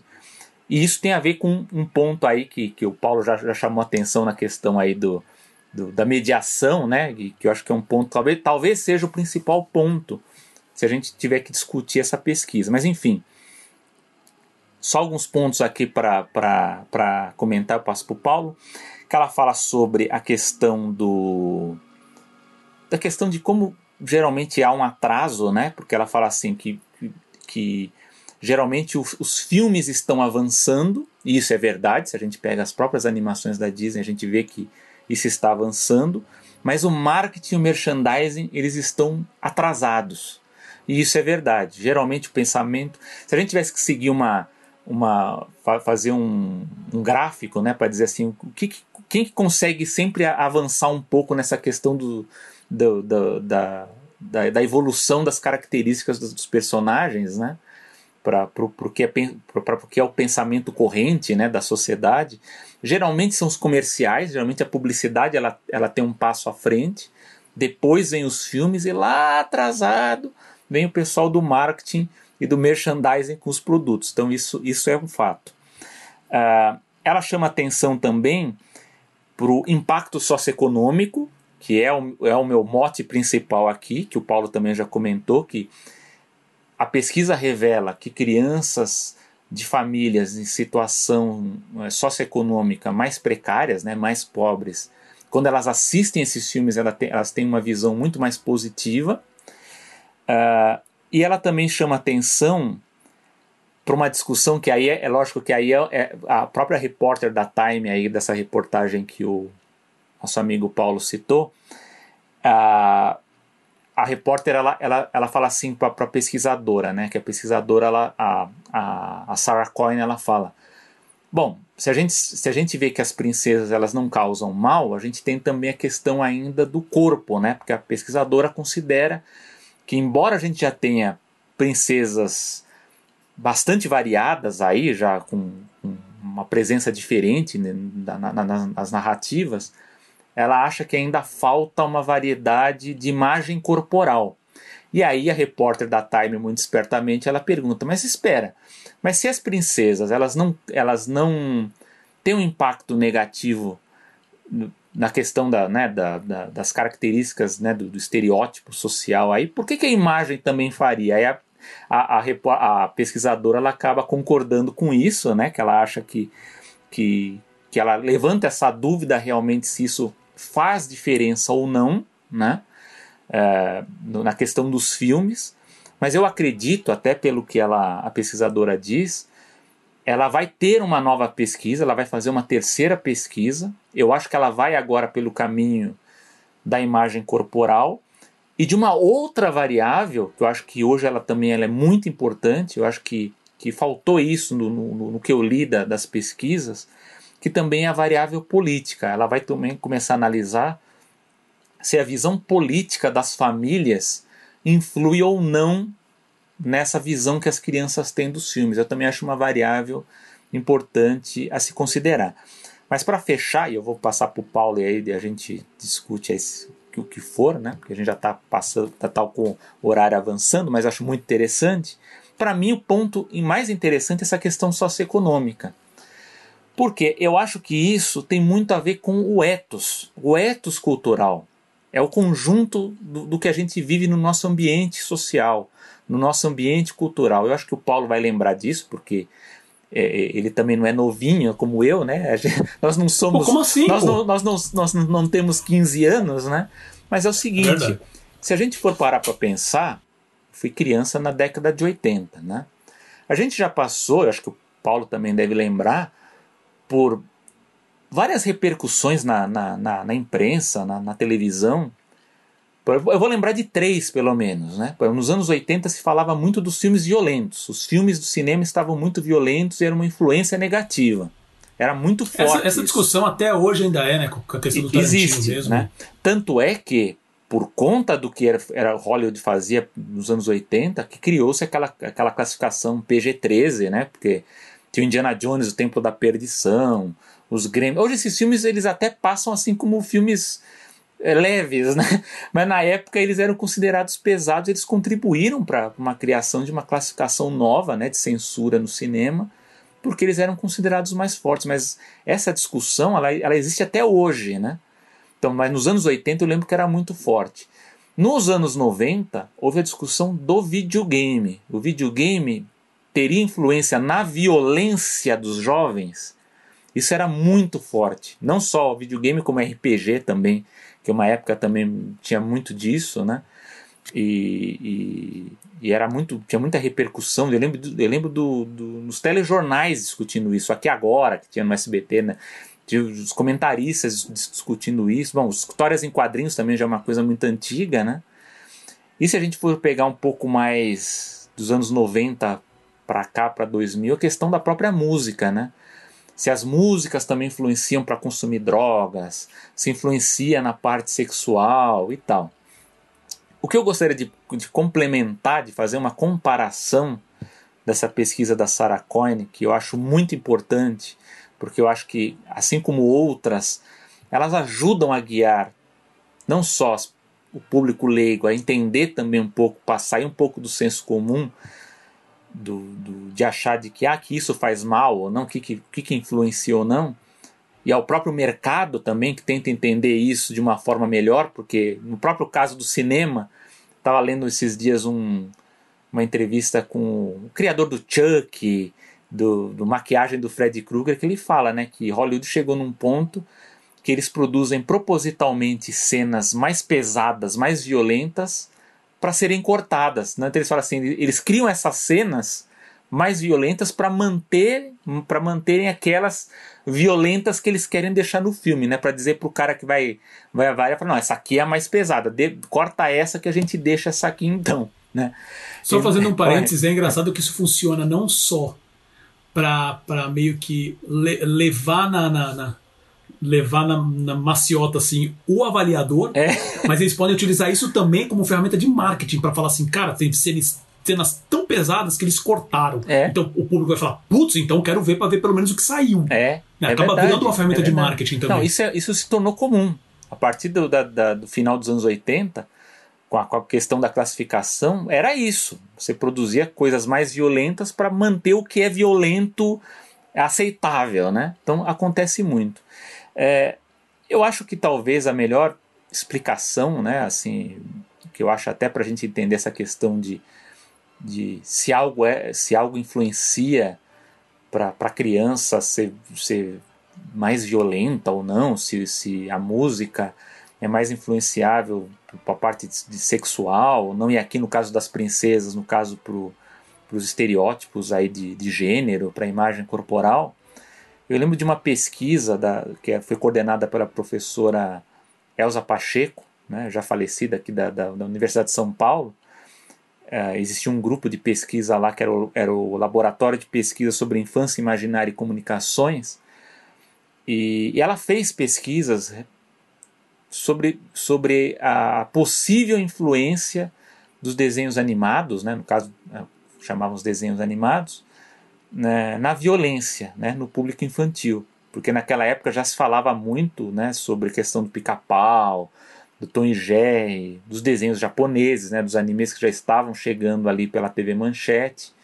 Então havia muita discussão se, se as animações eram influências negativas. E eu, eu quero ter, eu, eu tenho o resumo da pesquisa, mas eu quero ir atrás da, da pesquisa completa. Mas o que ela revela é uma coisa para mim é meio evidente, né? Meio evidente, não, totalmente evidente, que não é a produção cultural sozinha que influencia no comportamento de, de, de, de uma criança ou de qualquer pessoa. É o conjunto, é o ethos, é como Paulo bem citou aí quando a gente falou a questão dos pais. Quer dizer, a criança ela vai assistir, mas se ela tiver ali os pais do lado reforçando uma certa mensagem, se ela está num ambiente em que os amigos também reforçam esse conteúdo, se ela está num ambiente que é mais violento, se é um ambiente que tem menos educação, se é um ambiente que tem menos estrutura, isso tudo contribui para essa construção de, de, de caráter, né? de, de visão de mundo que a criança vai ter. Então não é a produção sozinha, produção cultural, o filme sozinho, não é o videogame sozinho que vai fazer com que a criança seja mais. Aliás, eu não sei, eu, eu, talvez o Paulo possa concordar comigo. Eu, eu, assim, nós, acho que como crianças, tivemos muito mais acesso a filmes violentos do que uma criança hoje tem, na televisão, na, na, na, na aberta. A diferença hoje é que esse acesso ele está na internet. Eu acho que a gente tem muita, muito conteúdo violento, muito mais pesado na internet, né?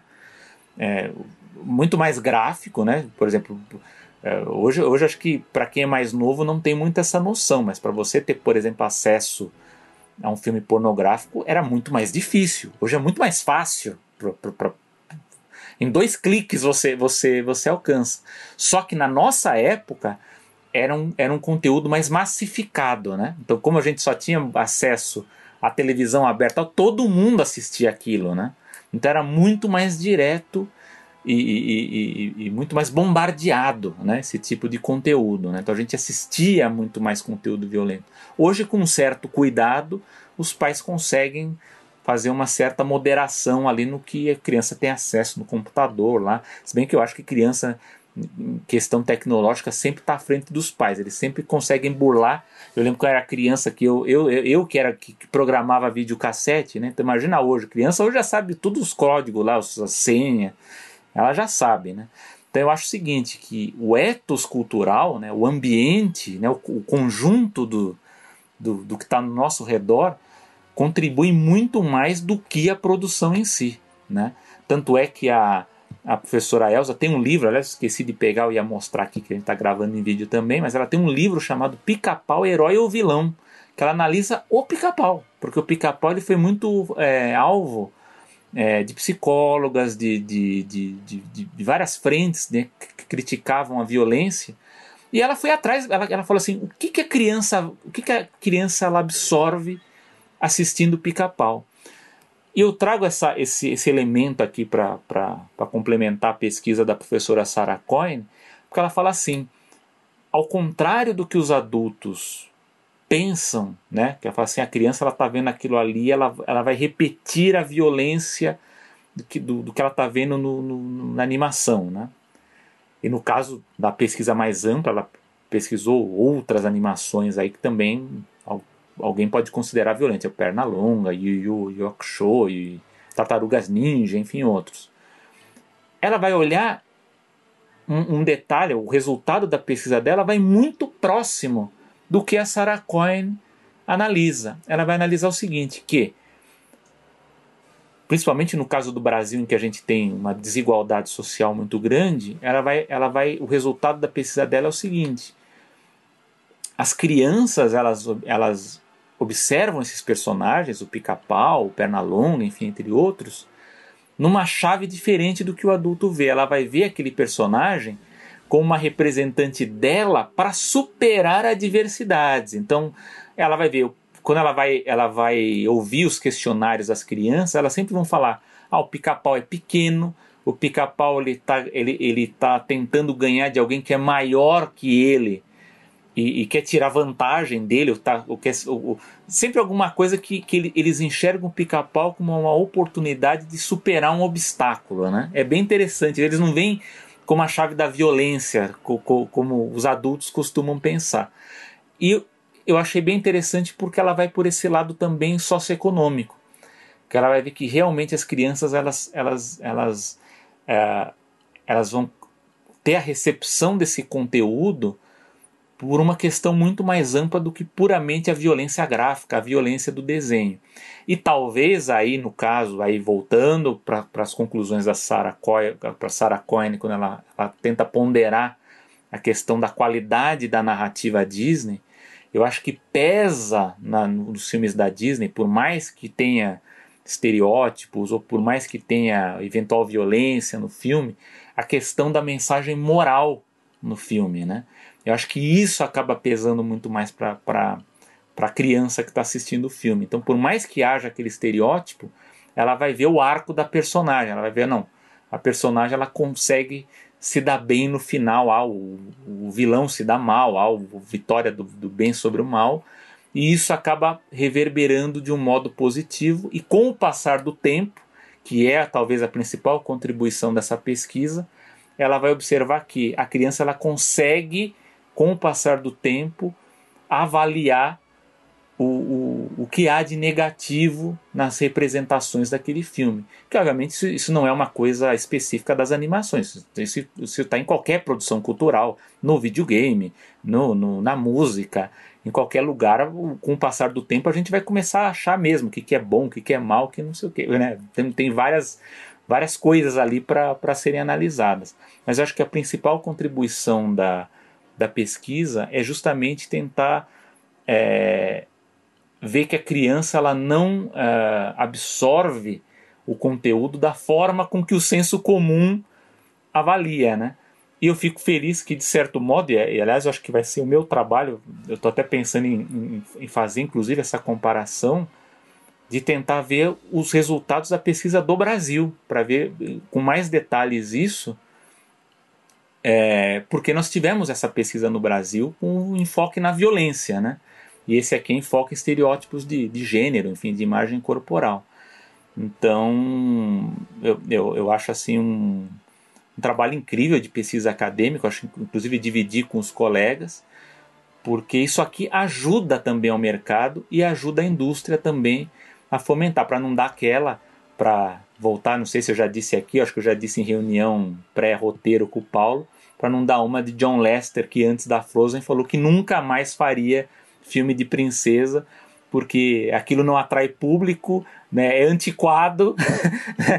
e, é, filme de princesa e, e, musical, e musicais. E né? musical. Não, e não, musical não vamos ainda. fazer mais filmes de princesa e musical. E aí veio o, o Enrolados, né, Rapunzel, e depois veio o Frozen, e aí caiu por terra essa nada. Então eu acho que tem que ter tem que ter os dados na mão, a gente tem que ter pesquisas na mão para fundamentar esse tipo de, de decisão, né? Essa coisa de não vai ter porque eu acho isso, porque é uma visão de senso comum, não dá. Até eu faço uma ressalva aqui, eu espero que, que, que, que eu acredito até que vá acontecer, né? Da mesma forma que a primeira pesquisa da professora aqui, da pesquisadora, foi muito atacada pelos radicais conservadores, eu acredito que essa aqui vai ser atacada também pelos radicais dos identitários. Vão dizer, não, as princesas são.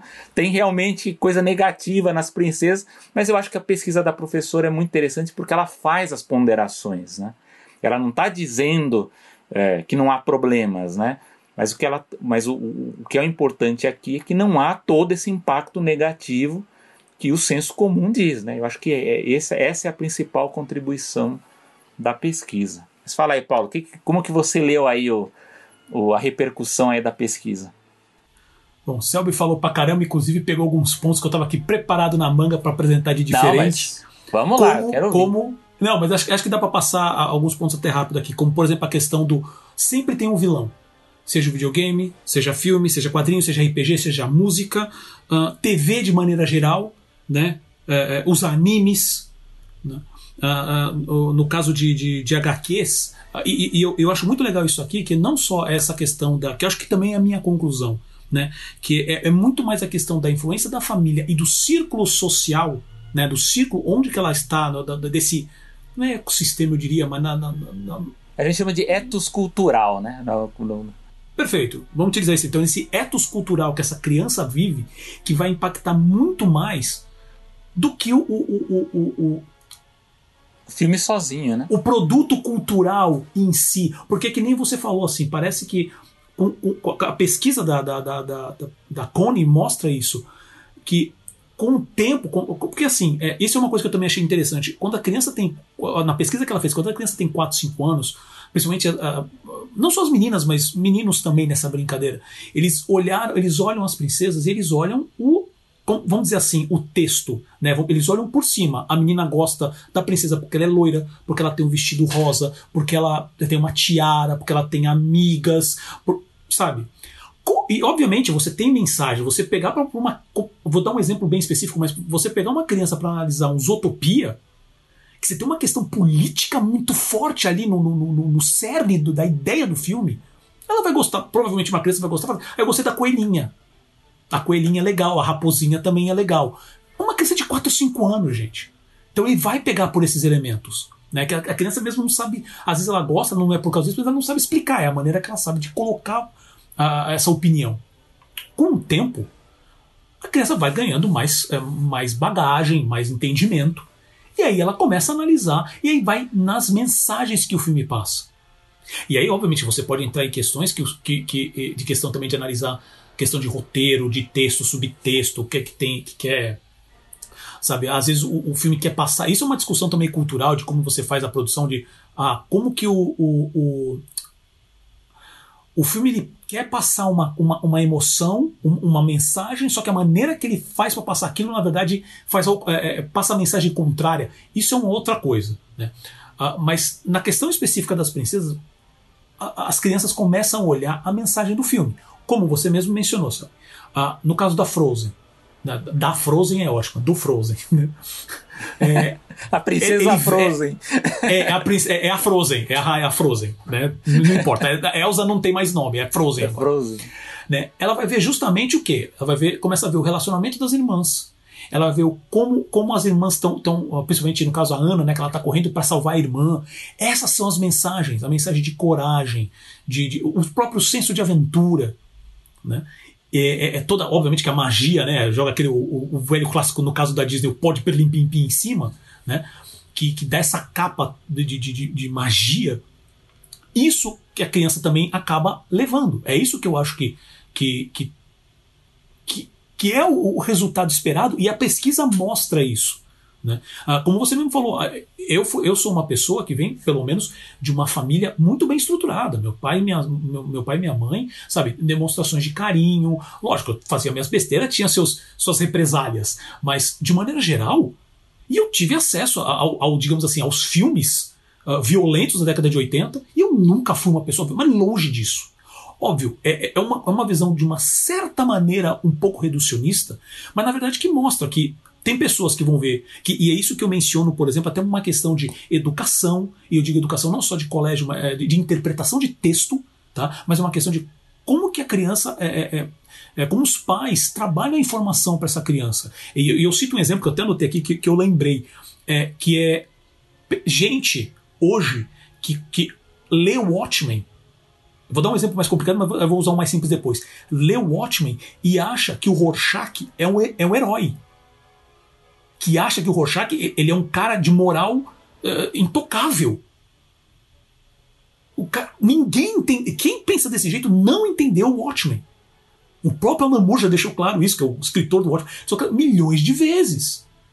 O próprio filme, uh, por incrível que pareça, por mais de críticas que tenha com referência ao filme, o filme também deixa isso claro que ele não é um cara correto.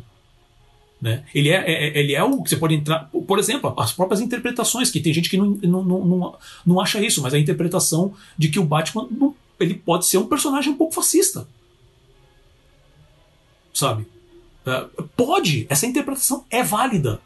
Né? A questão do pessoal da, de, como é que é de uh, uh, muitas pessoas hoje que liam quadrinho dos X-Men e hoje são racistas pra caramba. Você não entendeu nada do que você leu. Você acha, você acha legalzinho que o Wolverine ter, ter faquinha na mão? Você não entendeu nada da mensagem. Então você tem é, essa falta de, de estrutura, de família, de, de, explicar, ou então do próprio ambiente que a pessoa vive, porque. Uh, uh, eu, por exemplo, sempre gostei bastante também de desenhos animados e filmes, mas na, na escola eu só fui ter amigos próximos que realmente gostavam do mesmo assunto quando eu já fui ter lá meus de 13, 13, 14, talvez um pouco mais velho, 13, 14 anos sabe? Então, você acaba. Uh, era o tipo de coisa que eu também não demonstrava muito no meu ambiente, que era basicamente colégio, né? E com o tempo eu achei pessoas que realmente uh, entendiam isso, e aí, nossa, aí foi. foi uh, como é que é? Aí casou, né? Vamos dizer assim, porque você acha pessoas que pensam da mesma maneira. E se, agora, eu também estava num ambiente onde eu tive essa, essa. numa fase que era justamente onde você vai moldando as ideias, e eu sei também puxando para mim, que eu tive muitas ideias que eu tenho hoje, que eu, que, eu, que, eu, que eu acredito muito claramente hoje, que eu não acreditava há 5, 10 anos atrás, isso eu já estou falando quando eu já tinha meus 30 e poucos anos, eu tive um ambiente onde eu pelo menos pude pesquisar, crescer em cima disso. Tem gente que não. Né? É, então esse é, esse é o ponto que eu queria falar sobre a questão das influências, porque todo mundo vai achar um, um, um, um bode expiatório mas sem olhar qual é a estrutura que a pessoa tá, como é que é a família da pessoa, o que que essa pessoa que, por exemplo, causou algum tipo de dano, que, né, que normalmente é isso, né, tem um assassinato, descobre que a pessoa jogou World of Warcraft na noite seguinte, pronto, videogame que destrói vidas. É, tem o cara do Matrix, né, o Matrix influencia, é, o cara que o Clube matou, da Luta, exato. tá no Clube da Luta também. Isso. Isso, pessoa que vê o Clube da Luta e não entende, que acha vê o Clube da Luta, é, vê, por exemplo, o, o, o, isso é uma, uma, questão legal, né? De justamente ver como que você. É, isso é uma discussão também muito interessante de ver como uh, filmes tratam o, o, a, acho que não sei se é imagética a palavra, né? Mas trata as imagens é, é, nazistas. Você tem um filme que claramente quer meter o pau nos nazistas, mas ele cria umas imagens onde mostra os nazistas de maneira tão cool, tão legal que os caras são ferradões e tal, que você a, a, mensagem entra em conflito. É. Ela, Isso ela é pode percebida, atrapalhar ela é percebida mais. de forma inversa, né? É, é, é, que é uma das grandes críticas que tem com aquele filme Uma História Americana, que é o, em inglês é American History X, quem quiser procurar. né? Então, a música mesmo, né? O rock, ah, porque o rock vai te levar. Ou então, como fazem muito hoje aqui no Brasil, ai, porque o funk. O funk. Você pode entrar no mérito de algumas músicas que tem uma mensagem muito complicada e tem. E tem. Como tem filmes que tem mensagens complicadas, como tem quadrinhos que tem mensagens complicadas. Aqui no Brasil mesmo tem um certo roteirista aí que, pelo amor de Deus, sabe? É, é o fim da picada e não vou mencionar o nome dele aqui que não precisa. Mas existem. Existem obras com mensagens complicadas. Né? Mas você chama assim, o funk, os jogos de videogame, é bem, é, é muito leviano, é muito é, reducionista. Né? E que, novamente, esse é o ponto que muito mais a família, o círculo social, como que envolve, como eles trabalham isso nessa pessoa, nessa criança.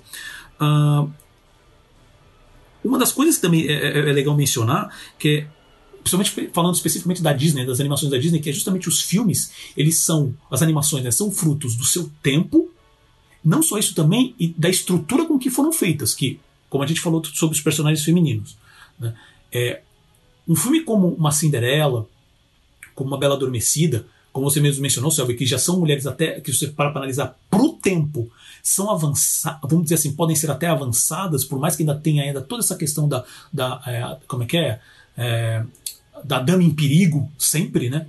Mas assim, ainda assim tem posicionamentos de como, como, como o personagem é tratado que são realmente progressistas para a época. Se você pensar, não só na época, mas também que toda a equipe ali era só de homens, basicamente brancos, né? Então, é, dentro desse conceito, com certeza, é, por mais que assim você fala assim, não, podia ser melhor já nessa época. Claro. Mas é, é- era o que foi feito. Então é legal a gente entender.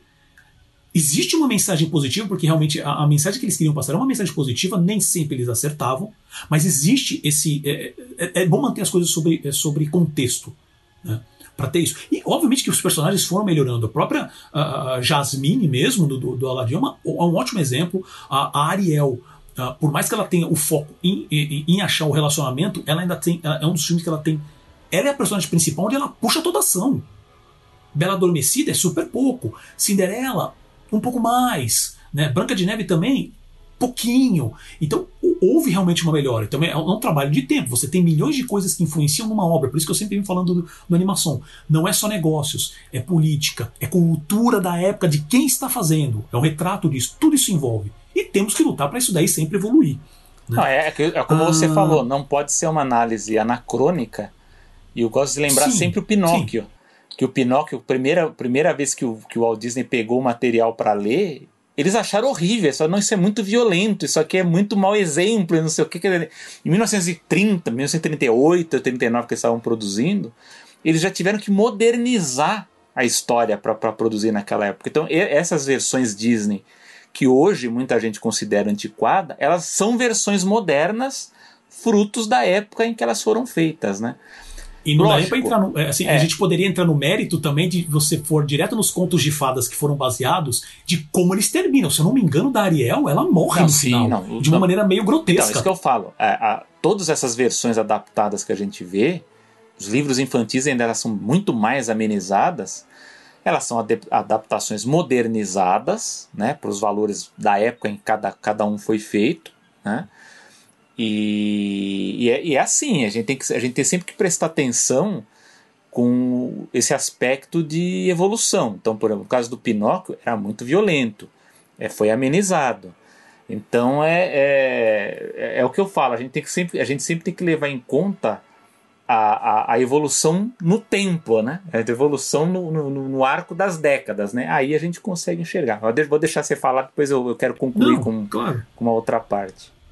Sim, e aí eu acho que outro ponto que vale, que você mencionou também, é, que eu isso eu achei bem interessante, que aí me, me lembrou de alguns pontos, que é, você falou assim, ah, às vezes o filme evolui, mas a, o, todo o, o, o merchan em volta, né, todo o marketing e todo o licenciamento em volta, não. Isso me lembrou de, de- são três, três coisas rápidas, que é a questão da, da época do Star Wars agora, dessa, dessa última trilogia, que é a questão da Rey, que também é a mesma situação com, com- com referência aos Vingadores com a Viúva Negra, onde você tinha personagens eh, femininas que No caso da Viúva Negra, ela é uma personagem importante, mesmo não sendo a principal, mas ela é uma personagem importante que estava em praticamente todos os filmes da Marvel, desde o do, do Homem de Ferro 2, que era o segundo, segundo ou terceiro filme. Eu não lembro agora se veio Thor ou Capitão América antes. Né? Mas que estava lá desde o início. Ela foi a primeira personagem que saiu do, da trinca, né? Da, do, dos três principais. Ela foi a primeira que apareceu e ganhou notoriedade com isso. Né? A cada filme ela vinha ganhando cada vez mais força.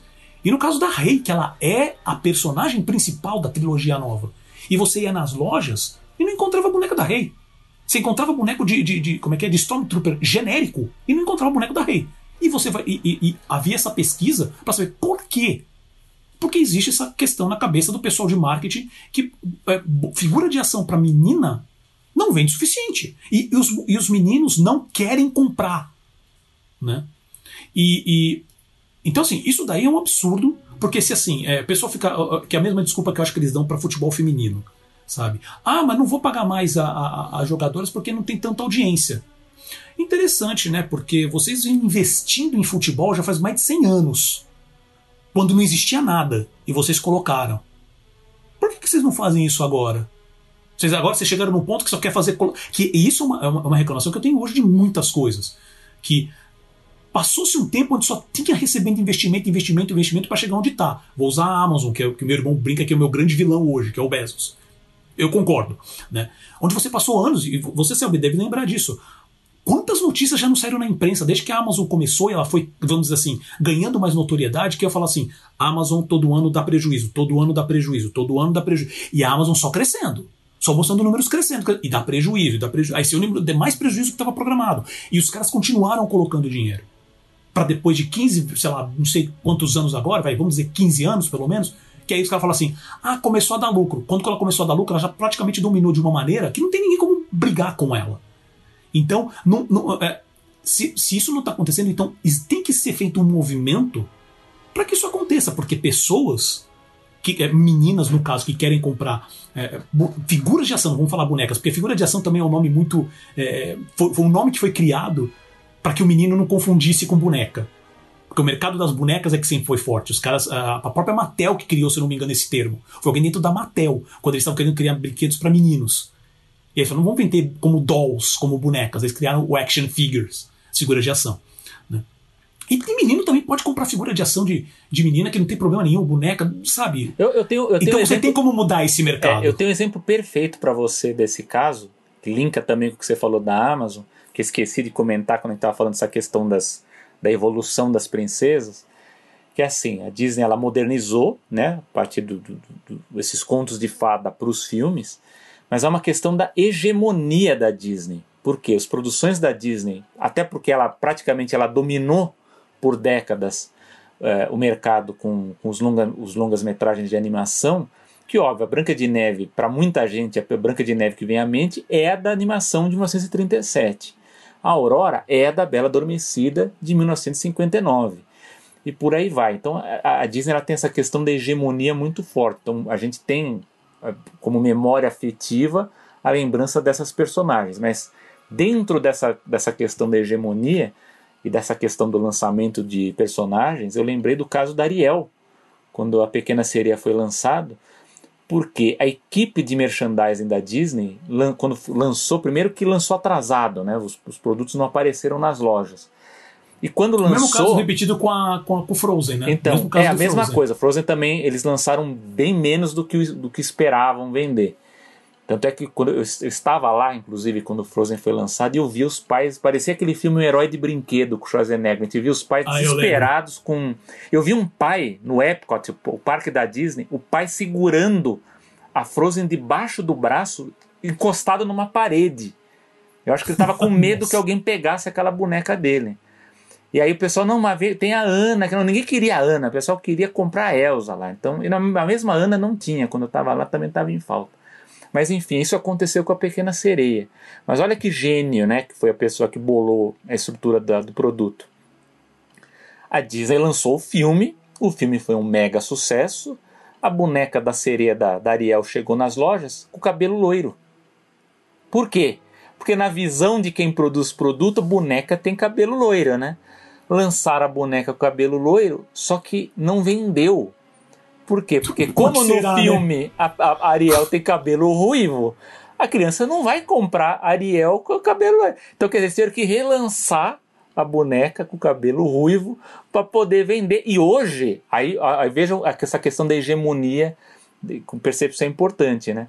Hoje as pessoas elas ah, enxergam a, a- a personagem da Ariel sendo ruiva. Você não vê, você não imagina a Ariel de outra forma.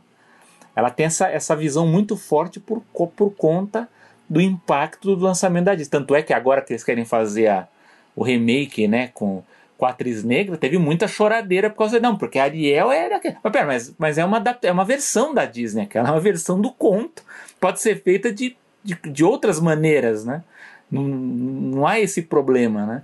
Mas é- cai nisso que você falou, né? Esse caso da Ariel loira para mim é um caso clássico dessa coisa da, Nossa, da da alienação Ariel em relação ao produto. É. É, essa da loira eu não conhecia. E, gente, mas assim, é o tipo de coisa que não me espanta, porque eu também que eu já ouvi de histórias, principalmente aqui no Brasil, de, de, de mudança de cor de cartaz, porque o, o cara da empresa não gostava de uma cor X e preferiu colocar outra, e lá vai a equipe de arte se matar pra fazer isso. Sabe? É, Você tem essas histórias, o pessoal acha que não existe, mas existe muito mais. É. E o último ponto. Não, desculpa, fala. Não, pode fala, falar. não, fala, fala. Eu, Não, eu meu, meu último ponto com referência a essa questão do marketing também, que ela não evoluiu direito, foi justamente sobre a Mérida. Ah, quando, ah, quando começou a sair muita arte de divulgação da personagem, não o filme, né? Per- o, o pessoal da, da, da arte para merchandising, para boneca, para o que for, transformou a personagem da Mérida uma, um- muito mais delicada, os traços mais delicados, o corpo mais fino, naquele padrãozinho né, de cinturinha fina, o, como é o padrão uh, hourglass, como é que é? Ampulheta, né? Padrãozinho ampulheta. E isso é, eu lembro porque assim, a, a- Mérida também foi uma das primeiras personagens que se, se destacou justamente numa história também, onde não há é é uma questão de uma relação mãe-filha que é muito legal até. Eu sei que o, o Brave ele não é um filme, um filme também tinha tudo para ser mais um puta sucesso e, esse é o- é um filme que eu tento analisar até hoje o que que falhou ali, mas ainda acho um filme divertido, né? É, mas é um filme que justamente o fato da, da, da não ter esse padrão princesa, que foi uma das coisas que deixa a personagem tão legal, tão diferente até pra época. E quando foi pra arte de merchan, pra fazer toda essa parte de licenciamento, ela parecia uma princesa super delicadinha, com as expressões super delicadas, ela com um batonzinho, coisa que ela não, ela não usa no filme, sabe? Então, essa é a questão da que eu queria só mencionar, que eu lembrei desses três exemplos, quando você fala que tem, ainda assim que os filmes estejam evoluindo, tem coisas que ainda são Atrasadas, né? mais, mais atrasadas. Não, eu, e eu, acho que o último. acho, só para último- complementar isso que você Pode falou falar. do, do merchandising, às vezes o merchandising, os, os departamentos comerciais, eles acabam influindo negativamente na própria produção. Foi o caso do Bolt da Disney, né? Que era o American Dog, que era o projeto do Chris Sanders, que tinha um design totalmente diferente completamente diferente. né? Dizem que inclusive John Lester não gostava do, do estilo do Chris Sanders, isso contribuiu inclusive para que ele saísse da Disney, né? Pelo menos é o, é o que se diz, né? Que, que ele não gostava do estilo do, do Chris Sanders, mas o que Se isso for verdade, o John Lester está errado. Só isso Então. que eu tenho a dizer. mas, mas dizem que realmente quando o filme estava sendo estava em desenvolvimento o departamento de, de comercial de merchandising ele bateu o pé que dizia que aquilo não ia vender o estilo do Chris Sanders não ia vender e eles tiveram que alterar o, o- todo o design do filme para ficar uma coisa mais mais redondinha mais bonitinha mais fofinho tal o que é uma besteira, porque se o filme fosse um grande sucesso, ia vender o cachorrinho do, do, do naquele design, não ia. Ah, o dragão não fez sucesso, e é o design do Chris Sanders, né? Do como treinar o seu dragão. Maior sucesso até hoje, até tema de parque aí também, lá no, no Beto Carreiro, tem os da, da, da DreamWorks. enfim. É que o design, na verdade, ele lembra muito mais o design da Crescinda, né? Que é a, que é a autora dos É. livros, né? Mas, obviamente, que ele, ele como Que ele designer, ele adaptou, tem os né? elementos do, do estilo dele, claro, sem sombra de dúvida. Então, mas é isso. Então, Fala, entendi. con- E-. Não, então, assim, meio que pra concluir, que, que, que é, é- é o- a gente já mencionou isso, mas só pra realmente botar um. amarrar direitinho, que é justamente isso. Eu acho que a, a- esse estudo mostrou de uma maneira muito legal, e ela também, como você mesmo falou, ela vai continuar estudando, que também vai mostrar como que é a- como que o adolescente vai evoluir com referência a isso. né? Mas o que mostrou é que as mensagens boas elas são realmente guardadas. O que acaba influ- influenciando mais é justamente os pais e o ambiente que essa pessoa vive, que essa criança vai crescer, né? seja não só no ambiente familiar, mas também no ambiente é, externo, social de maneira geral. É, eu acho que isso tem muito mais influência. Né? Então, como que, como por exemplo, uma pessoa que acaba, sei lá, começa a ver coisas de fantasia, né, acha legal e vem os pais e falam que isso é coisa do capeta, que, gente, eu não estou exagerando, isso existe, né? E isso acaba influenciando muito mais. Se você martelar suficiente isso, óbvio que isso vai se tornar, quando ela crescer, isso vai, vai acabar virando uma verdade. Isso vai moldar a cabeça da pessoa, da criança. Né? Então, eu acho muito legal é, esse tipo de estudo, e obviamente a gente pode depois. Uh, uh, tem a questão da metodologia que, o, que o Selby já comentou, e acho que isso também está evoluindo, mas acho que isso deixa bem claro que não é você colocar um. Também, então, você não vai pegar um, um, um, sei lá, um quadrinho que também tem um tipo, sei lá, um, um crepax e dar na mão de, de uma criança. Não, não é isso, né? Que pelo amor de Deus, né? Vai pegar um, um Valentina, alguma coisa assim de quadrinho, ou então pegar um, um filme do, do. uma animação do Ralph Bakshi, por exemplo, e dar para uma criança ver. Não é assim. São animações adultas, sabe? É, mas, o, principalmente na questão das Disney, que existe toda essa discussão que você, a gente poderia até entrar em caso aqui sobre a influência da Barbie também né? Que ela até menciona, se eu não me engano, numa, na entrevista, é, ela menciona ela sobre a questão da Barbie, da, talvez da Barbie ter uma influência talvez pior do que, a, do que os, os, as princesas Disney. E eu conversando aqui com a, com a minha esposa, eu já vi que também a Barbie também pode seguir nesse mesmo caminho das princesas, principalmente com toda a mensagem que a Barbie sempre passou, e também uma, uma, uma, uma, uma um brinquedo, uma parte cultural que foi evoluindo com o tempo e está numa evolução que eu acredito que seja até bem interessante hoje, né? Uh, mas isso, é, é, muito legal essa pesquisa, a gente vai deixar o link na descrição para ver. É uma pesquisa extensa, né? Tem bastante, você já mencionou, tem bastante páginas, mas vale muito a leitura. Tá? Para acabar também com essa, com essa besteira de, ah, eu vou colocar meu, meu filho na televisão, eu não posso porque a televisão vai destruir a cabeça dele. Não é bem assim, né? E também, se você deixar na mão dos outros, o que, que você acha que vai acontecer? Aí tem gente que na, é. deixar no, na, nas mãos dos próprios pais já tá perigoso, né? Você então, talvez você... seja até melhor deixar, né? Deixa, deixa sabe, no YouTube. É, sabe no que ontem eu tava vendo uma reportagem de, de filhos lá nos Estados Unidos que estão indo vacinar fantasiados escondidos para os pais não saberem, né? Porque os pais são negacionistas. E os filhos estão é. indo fantasiados. Então você, você vê, os pais às vezes não não são lá grande influência também, né? Tem que tomar cuidado também. Exatamente. E mais uma vez queremos saber sua opinião, caro ouvinte.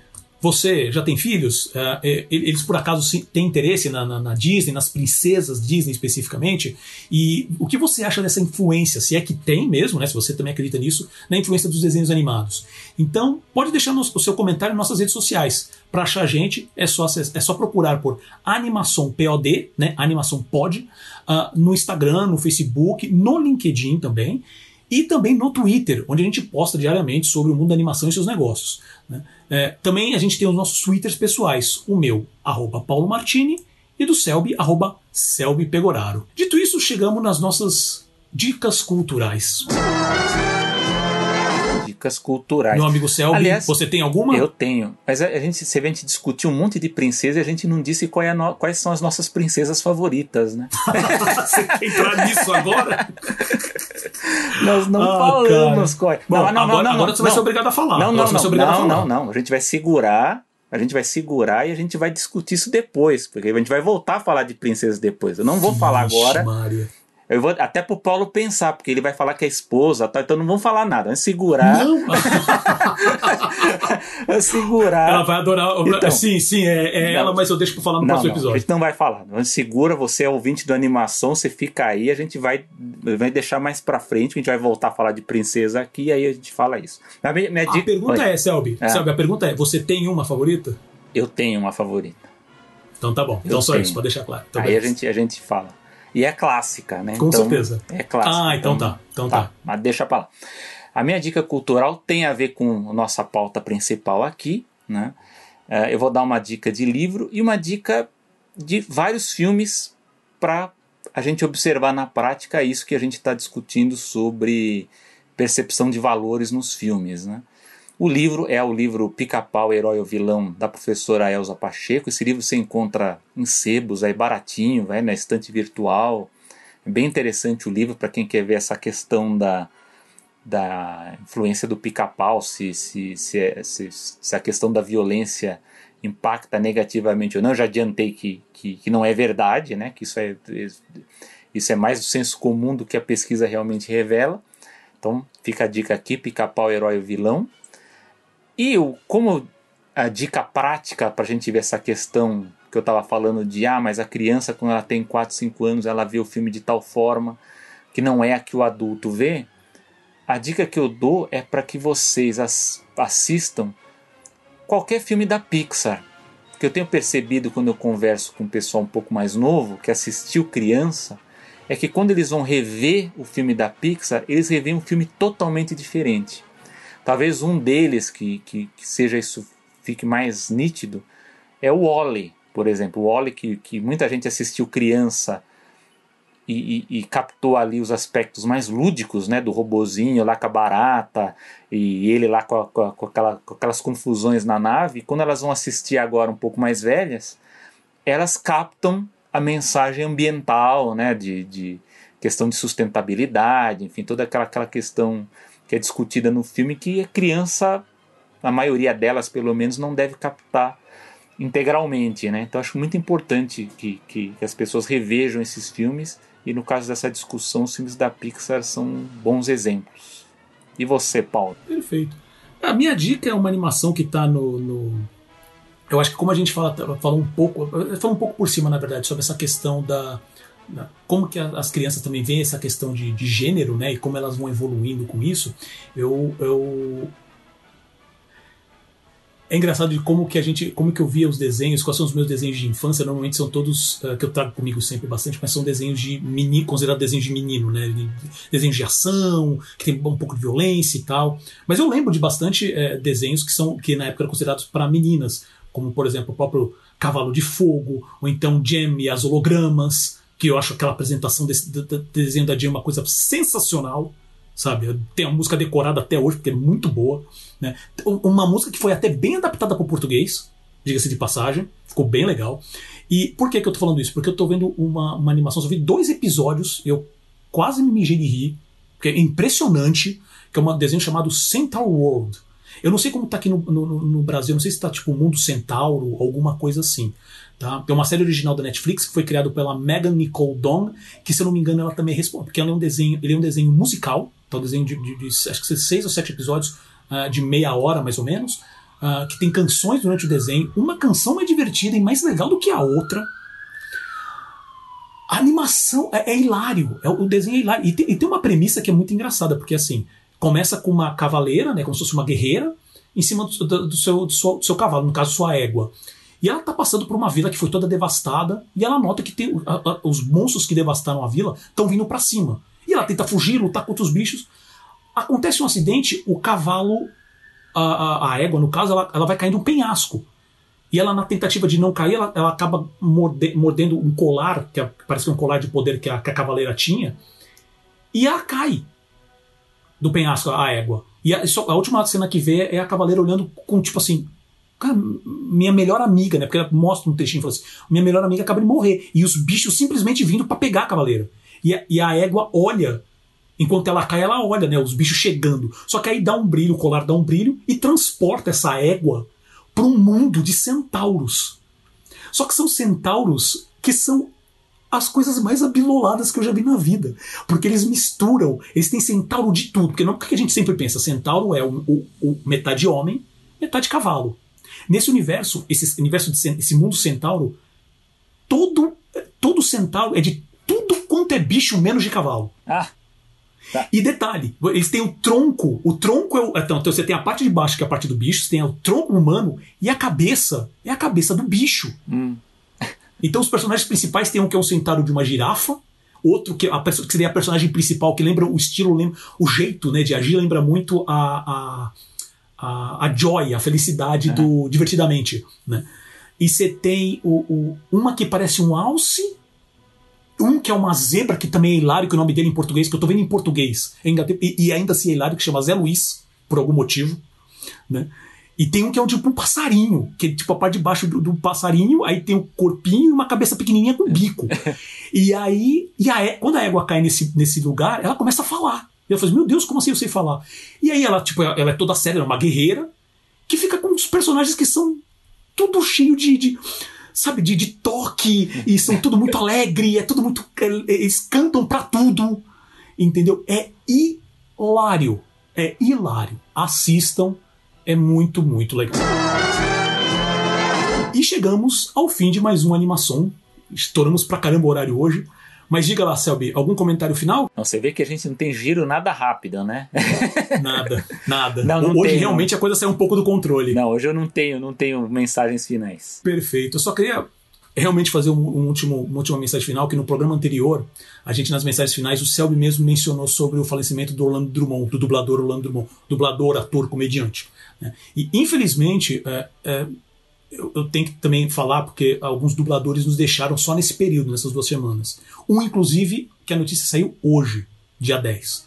Uh, um deles que, que faleceu foi um, o grande Mário Monjardim, que todo mundo vai conhecer, principalmente como o Salsicha. Então uh, houve também essa, essa, essa, referência que foi até bem bonita, que tipo assim, o, o Salsicha não aguentou ficar longe do seu melhor amigo Scooby-Doo, né? Mas o Mário Monjardim é conhecido pelo uma das dublagens clássicas dele também é o Frangolino, que é um, sabe, uma, aquilo ali é maravilhoso. E ele, assim, também, 80 e poucos anos de milhões de trabalhos de dublagem, não só em animação, como, uh, como live action também. Uh, faleceu também a, a, a Cristiane Louise, que ela é conhecida pela personagem Margarida, falando de animação especificamente, e pela Ellen Lovejoy, do Simpsons. Mas eu especificamente lembro, lembro dela mais assim, que a voz dela fica muito clara para mim, que é a da senhorita Morello, do Todo Mundo Odeia o Chris, a professora dele, né? A professora que é racista, que é... né? É, então, é, é, que é aquela professora que parece que ela, ela quer realmente ser progressista, né? Ajudar, mas ela só troca o pé pelas mãos e acaba sendo até mais racista do que deveria. Né? E, infelizmente, hoje saiu a notícia do falecimento do grande também, do gigante Júlio Chaves, que ele é, é, é ele infelizmente faleceu de Covid, Tá? Uh, ele é conhecido para mim também, que é uma das vozes mais marcantes dele, é o Marlin, falando especificamente de animação, Marlin, o pai do, do, Nemo, né, do pequeno Procurando Nemo, o Dr. Doppler, do Planeta do Tesouro, da Disney.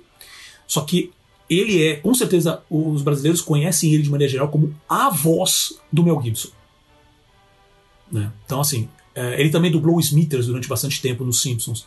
Sabe, três perdas terríveis, terríveis, e, e já, infelizmente, a gente uh, comentou antes de gravar assim que, cara, como dubladores têm nos deixado muitas nessa, perdas, nesse, né? nesse último ano e meio. É, muitas, muitas perdas muitas de animadores, de dubladores, é. realmente. Infelizmente, infelizmente, assim, um pedaço da nossa infância, principalmente falando especificamente do Monjardim e do Chaves. Né? Então a gente deixa aqui nossos pêsames, nossa força para as famílias, para os amigos e principalmente para os fãs também que estão bem tristes com tudo isso. E finalizando, sempre com os agradecimentos para o Gustavo Pinheiro, é, é, sempre na edição design, o Bruno Fernandes, que é o novo colaborador da área de conteúdo. Né? Uh, também vou agradecer aqui a Ana Martini, também vulgarmente conhecida como minha irmã, que nós estamos agora uh, com um processo novo de gravação de vídeos, então logo logo a gente vai ter novidades sobre isso. Vê que o Paulo então, já incluiu nos muito créditos, obrigado. né? Ele tá, tá, mais ágil, tá mais ágil que a Warner, né? Cara, é, é, o, o, mínimo. É, é, verdade, é verdade. Eu tô fazendo um trabalho que é tão simples que nem que a Warner, que é gigantesca, não faz. Fazer o quê, né? Uh, também agradecendo aos nossos apoiadores, o Bruno Carvalho, o Thiago Cardinho, o Renan Frade e a Regina Martini. Obviamente a você que nos ouve e nos prestigia a cada edição. E, claro, sempre pro meu amigo de bancada, Selby Pegoraro. Eu sou o Paulo Martini. Eu sou o Selby Pegoraro. E vemos você no próximo episódio. Isso é tudo, pessoal. É a próxima.